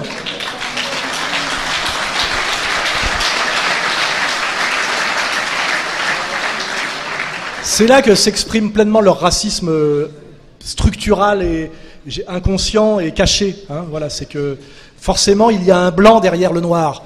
Et si c'est pas un blanc ashkénaze euh, du CRIF, ça serait un blanc euh, nazi. Vous voyez, parce que évidemment dans leur monde il y a des nazis et des sionistes. Vous voyez, comme si le monde se réduisait à un combat entre nazis et sionistes. En réalité, on, a, on, a, bien d'autres problèmes de vie quotidienne. Voilà. Donc, sur le jeune Esteban, pour finir, effectivement, c'est une histoire assez tragique d'un jeune militant un peu engagé qui effectivement subit une provocation, se défend. Il y a un drame, c'est-à-dire un mort, parce que c'est un type fragile qu'on envoie en première ligne alors qu'il est leucémique et qui fait 40 kilos. Donc il y a vraiment euh, volonté de l'envoyer au casse-pipe, hein, parce que moi, un gars comme ça, je lui dis de rester derrière. Hein. Et il était de toutes les manifs où il y avait des coups à prendre depuis des mois et des mois. Et d'un seul coup, euh, Monsieur Valls, pareil, euh, euh, dissout des associations dont l'œuvre française qui existe depuis des décennies des décennies et qui n'a jamais dissout de l'œuvre française de Monsieur Sidos, qui est un truc dormant. Je crois quel âge a Monsieur Sidos? 80 ans ouais, En fait, espèce de pour montrer que la République française lutte contre la menace fasciste. On en est là. Et après, en mentant, en disant que ce, ce jeune Méric a été massacré par des géants nazis qui avaient des croix gammées tatouées sur la tête, alors que l'autre fait 60 kilos. Euh, et toujours le truc, je, me suis intéressé à cette histoire, euh, les médias qui viennent filmer l'immeuble où habite sa fiancée, qui ne peut même plus mettre les pieds parce qu'il y a des commentos qui l'attendent en bas de chez elle pour la ratonner, comme on a filmé l'école des enfants de Dieudonné. Toujours ce, ces processus dégueulasses de mettre en danger les gens, de mentir. Et, on a un jeune qui finalement est, tombé dans... C'est une histoire de fait divers, il aurait dû être relâché et, et simplement sous contrôle judiciaire, qui se retrouve encore aujourd'hui en prison. Hein, toujours en prison, qui sera peut-être d'ailleurs libéré à l'audience lors de son procès, puisqu'en fait depuis la police a bien montré qu'il avait fait que se défendre, qu'il n'y avait pas de point américain, qu'ils étaient à trois contre deux les autres, et que finalement l'autre n'a pris qu'un seul coup, mais étant euh, malade et très fragile, c'est ce qu'on appelle un accident lié à une bagarre de jeunes dont ils n'ont pas eux-mêmes que Esteban n'a pas lui-même déclenché en réalité.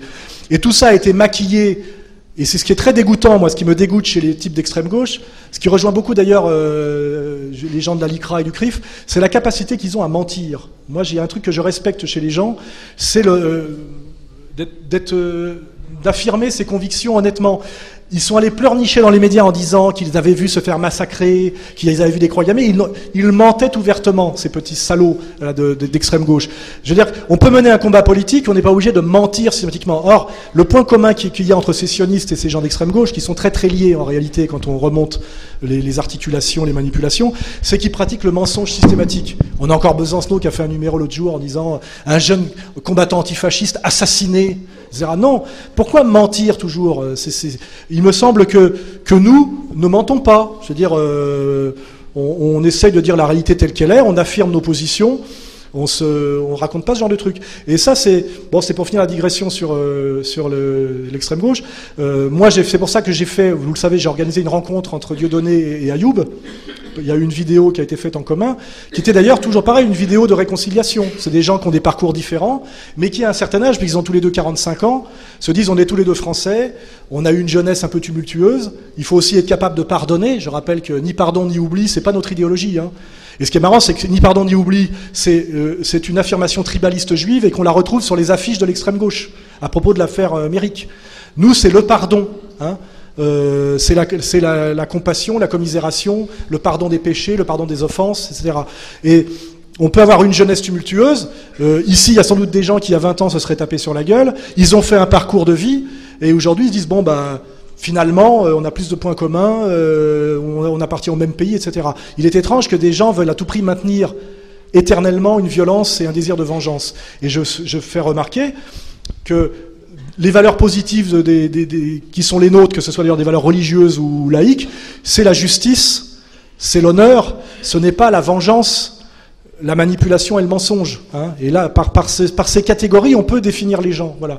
Nous, euh, nous, nous tendons la main à tous les gens qui sont dans une démarche, je dirais, d'honnêteté et d'intégrité. Il y a beaucoup de gens avec qui je parle aujourd'hui qui m'insultaient encore il y a deux ans ou trois ans, hein, euh, parce qu'ils ils venaient d'un certain monde, ils avaient une certaine culture, ils, avaient gobé pas mal de trucs. Et aujourd'hui, bon, j'admets qu'en regardant tes vidéos, en écoutant ce que tu dis et ce que tu fais, parce qu'il y a ce qu'on fait, il y a des actes. Moi, je fais des choses depuis... Euh, euh, depuis 25 ans. Donc à un moment donné, on regarde les trajectoires des gens. On ne peut pas raconter n'importe quoi. Et, et, et, en général, ça, ça, se passe bien. Donc moi, c'est je vais essayer de finir là-dessus et qu'on passe aux questions parce que je commence à fatiguer, c'est que rien ne s'oppose à la, grande réconciliation nationale des gens de, de toutes origines, du moment qu'on est sur des fondamentaux qui sont des universaux, qui est l'honnêteté, ça, tout simplement l'honnêteté, une certaine fidélité à ses valeurs, euh, un certain sens de l'honneur, un certain respect de la parole, etc. Et les gens qui ne respectent pas ça, on voit très bien qui c'est. Hein, les gens qui mentent systématiquement, qui, s'acharnent systématiquement sur les gens fragilisés. Il n'y a aucune fierté à s'acharner sur quelqu'un qui est à terre. Hein, je veux dire. Euh, c'est pour ça que même moi j'ai du mal à dire du mal de Nab, parce que je le trouve tellement aujourd'hui euh, petit, insignifiant, que je me dis, un bon chrétien, parce que ma, référence suprême sera Bayard, hein, c'est-à-dire euh, euh, français sans peur et chrétien sans reproche, normalement ne doit pas s'acharner sur, euh, sur un être finalement fragilisé ou dépressif. Voilà. Et je pense que ces valeurs-là, nous les partageons tous. Hein, nous, les nous les partageons tous et toutes. Voilà. Et bon, c'est là-dessus que je finirai. Et c'est ça pour moi qui fait que nous sommes les bons, nous sommes les héros du film, et sans doute nous finirons par gagner. Voilà. Merci Alain.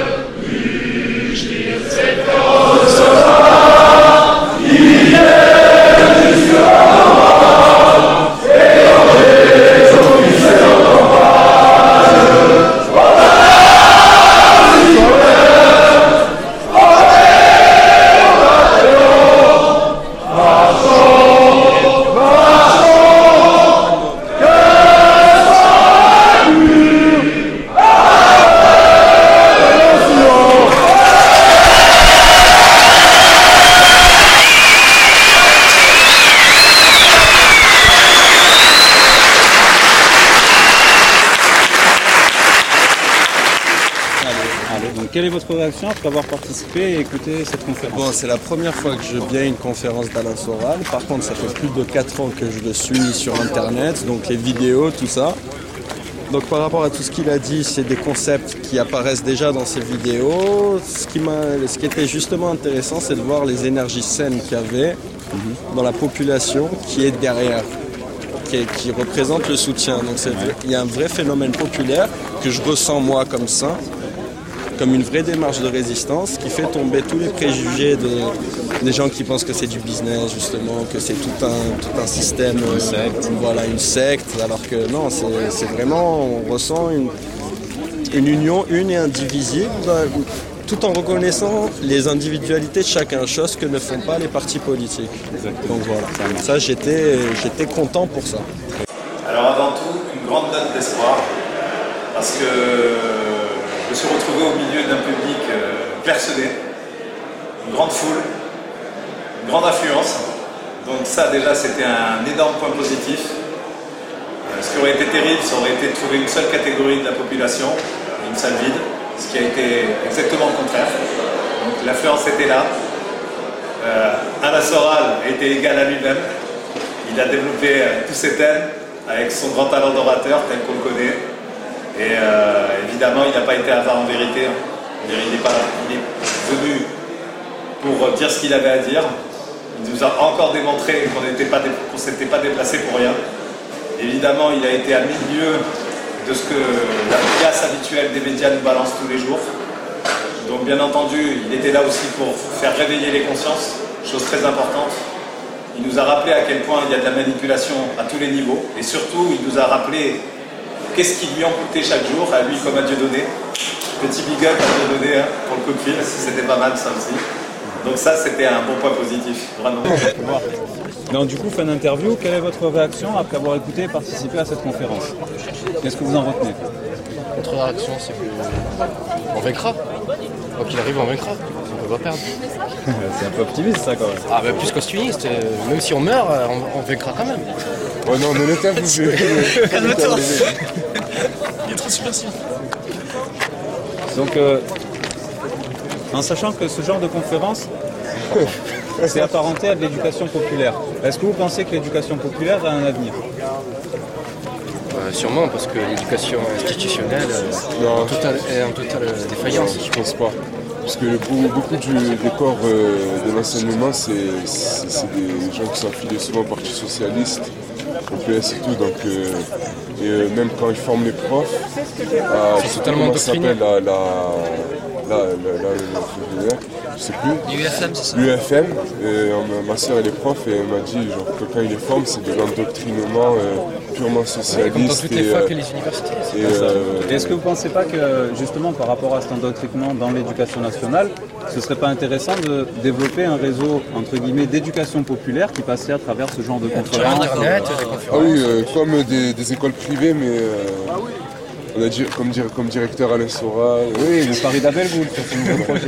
Voilà, sortir les enfants de l'école. Bah, c'est et, très très euh, bien. ouais. Ouais. Ça, ça C'est vrai peut- qu'à déposer le truc là, Ouais. le papier, très bonne initiative. Non, le, le concierge, c'est Judo. euh, Voilà, non, les profs, les profs de musique et de chant. Ça marche.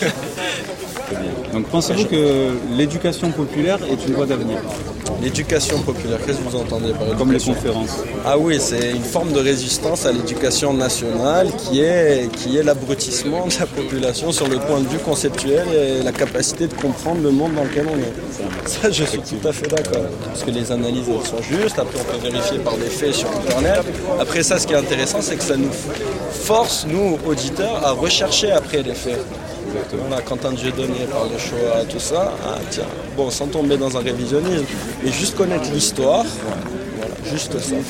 Critiquer la loi Guesso, des choses comme ça, pour savoir d'où on, d'où vient, nous, être humains présents dans ce contexte, et vers où on va. Le politique nous, nous aveugle et fait croire que c'est nous, on est fous, on est pas aptes à travailler, marginaux. voilà. Ça marche. Donc euh, une question euh, globale. Pensez-vous que l'État et ses représentants traitent toutes les religions de ses concitoyens avec le même respect?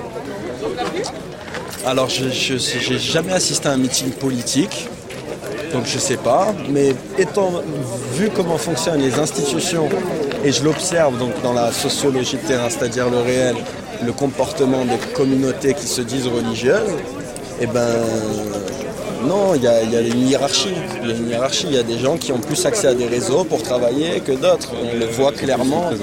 Voilà, on voit qui fait quoi dans notre société. Les, les- c'est ça. Il n'y a pas d'équité. Il n'y a pas, non, au contraire, il y a une domination de, sur des communautés religieuses. C'est une technique de diviser pour régner. Si justement une personne cherche une vérité, bon, euh, si elle sait pas où la trouver, moi je lui proposerais d'aller regarder chez ER, sans forcément vouloir convaincre la personne, mais déjà qu'il regarde et qu'il fasse son propre opinion. Ça serait déjà un bon début, plutôt que de regarder les médias qui mentent systématiquement. Ça se voit, et pour moi, le- je pense que c'est en tout cas le, le- le marqueur pour, qui pour moi a vraiment montré que les médias mentaient, c'était l'affaire Méric. L'affaire Méric est un gros mensonge et un gros montage médiatique en puissance. C'est, ça s'est vu et maintenant d'ailleurs ça, ça- ça se tait complètement. Ça se sait. Voilà, ça se sait et on n'entend plus parler bizarrement. Ça marche. Donc qu'avez-vous envie de dire aux Marseillais qui vous regardent et aux autres Alors, euh, ben, tout simplement que quoi qu'il arrive, on va attendre un peu, c'est- l'euphorie dans la salle. Euh, bizarrement, quand Hollande il est passé, ça s'est pas passé comme ça. Ouais. Parce que on voyait là, C'est du judo, ça parle de judo. Et donc, euh, qu'est-ce que j'ai envie de dire aux Marseillais? Ben, Tout simplement déjà que quoi qu'il en soit, il faut pas perdre, euh, il faut pas, faut pas rester dans les mensonges des médias. Il faut penser par soi-même, parce que c'est le plus important, pas nous dicter ce que nous-mêmes devons penser. Et euh, dans tous les cas, il faut euh, donc, euh, comme le thème d'aujourd'hui c'est l'insoumission généralisée, ben, continuer à, se battre jusqu'au jour où peut-être éventuellement, en, en espérant que ça porte ses fruits, qu'on se retrouve débarrassé d'un gouvernement complètement véreux. Euh, il faut dire ce qu'il est au bout d'un moment, on ne peut plus mettre des gants. Quoi. Ça marche. Donc une question d'ordre général par rapport à la religion. Est-ce que vous pensez que l'État traite toutes les religions de façon impartiale et avec le même respect? Trop facile. non. Certainement pas? Mais je pense qu'elle les traite euh, toutes de manière euh, abjecte. Toutes les religions, même Toutes le les judaïsme. religions, même le judaïsme. Parce que la laïcité, c'est contre toutes les religions. C'est anti-religion. Voilà, c'est ça. et C'est une certaine forme de judaïsme qui défend. Pas le judaïsme Tu authentique. sens maintenant, dès qu'on se réclame de n'importe quelle religion, on est mal vu. on passe pour un fanatique. En fait, on, ça. aurait- défend à fond le judaïsme, on délaisse le christianisme, on attaque un peu l'islam, enfin, j'ai remarqué. Même on attaque même le christianisme. Il aurait, jamais, les il aurait jamais fallu séparer l'Église et l'État. Ah, il y a les gars de la F ici, ils vont être contents d'entendre dire ça. Ah, c'est- c'est vrai, je les adore. C'est la, la grosse de la France. hein. Vive le roi c'est un musulman qui dit ça Ah oui Euh, allez, une petite dédicace